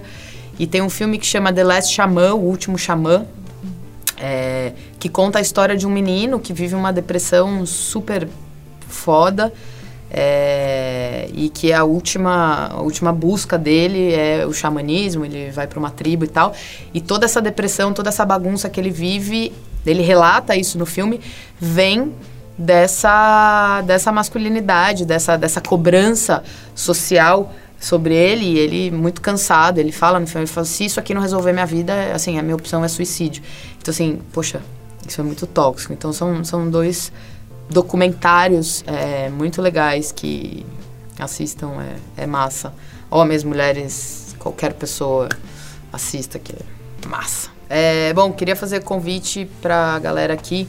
É, a Cuca, em parceria com um projeto chamado Ganja Coletiva, que é uma candidatura à vereança uh, que, que, contempla né, a, a, a, política de drogas, as políticas do amor, que eu já falei aqui. Uh, e a Festa Feliz 420. É, a gente está em parceria com o Media Ninja organizando um evento super massa, que vai rolar 21 e 22 de março. É, vai, vai ser uma pegada mais cultural e tal, vai ser de graça lá na nave coletiva do Media Ninja. A gente vai divulgar nas nossas redes da Cuca. E queria já fazer um pré-convite aqui para todo mundo. Uh, 18, 19 e 20 de abril, a Festa Feliz 420 vai acontecer. Esse ano num formato mais expo, mais festival. Então, 18 e 19 a gente vai é, ter aí uma série de palestras, rodas de conversa, debate, manas, bora. e bota pra falar. E, com certeza. E no dia 20 de abril, a tradicional Feliz 420, que aí vai ser só a festa. Então já reservem na agenda. Semana que vem já sai o lote de, da pré-venda, que vai ser com precinho massa. E a Fê só tá assim que eu sei que ela ama a festa. Eu gosto, eu gosto. então tá aí o spoiler da festinha em abril. E é isso. Além dos os canais que a gente tem falado, tem o Disque Denúncia, que é 180, certo? 180. Tem também é, foram citadas as delegacias de defesa da mulher que existem aqui. Como foi dito, a gente tem mais de 5 mil municípios no Brasil, mas a gente deve ter umas 400 delegacias, então também não está tão acessível assim, mas existem. Tem um probleminha aí que é poucas são 24 horas, a maioria ah, fica aberta das, no horário comercial, das 8 às 5 e de dia de semana, quando a gente sabe que a violência acontece à noite, aos finais de semana, que é quando os caras estão em casa. Então existe aí um probleminha que a gente tem que debater e e demandar do poder público que resolva essas questões, né? E Defensoria. Defensoria Pública, outro canal que a gente não é, que a gente não citou aqui e tem um núcleo de, de, de o Nudem que ah. trabalha com as mulheres que, é, que são parceiras importantíssimas. É, e para além disso, a, o Centro de Referência de Defesa da Mulher. E outros, esses outros ambientes, o BS, os, os outros. Gente que não necessariamente fala sobre isso, mas que pode também ser é, uma ouvidoria para você aí que está em casa passando por alguma coisa. Bom, eu vou fazer mais uma indicação porque para fazer esse vídeo eu convidei várias mulheres, eu descobri vários projetos e um dos projetos que eu gostaria de falar aqui foi de mulheres que nós conhecemos é o Indique uma Preta. Vocês já ouviram falar? Que é um grupo de mulheres e que faz exatamente isso, indica uma preta. Porque é muito importante, eu acho, a gente tratar, vamos trazer mais pessoas para tratar de todas essas questões, porque tem bastante diferença hoje e a gente sabe. Então essa é a minha indicação. Eu espero que vocês tenham gostado muito, que não tenha sido tão dolorido esse aprendizado, porque os aprendizados às vezes machucam, mas eles fazem a gente melhor depois, né? Então eu espero que você tenha conseguido sobreviver com a gente, que você tenha se identificado e tenha se sentido acolhida ou acolhido, porque a gente está aí tentando esse movimento de acolher todo mundo e se transformar. E se você tem alguma sugestão, alguma crítica, Quer adicionar alguma coisa, quer corrigir alguma coisa, fala com a gente, deixa seu comentário, chama a gente nas redes, pode adicionar aí no Instagram, no Twitter, todos os lugares tem uma maconhista para conversar com você, porque se você não sabe, nas redes aí, ó, Twitter e Instagram, é tudo mulher falando com você. Espero que vocês tenham gostado e deixem sugestões aí de temas que a gente pode trazer. E bora!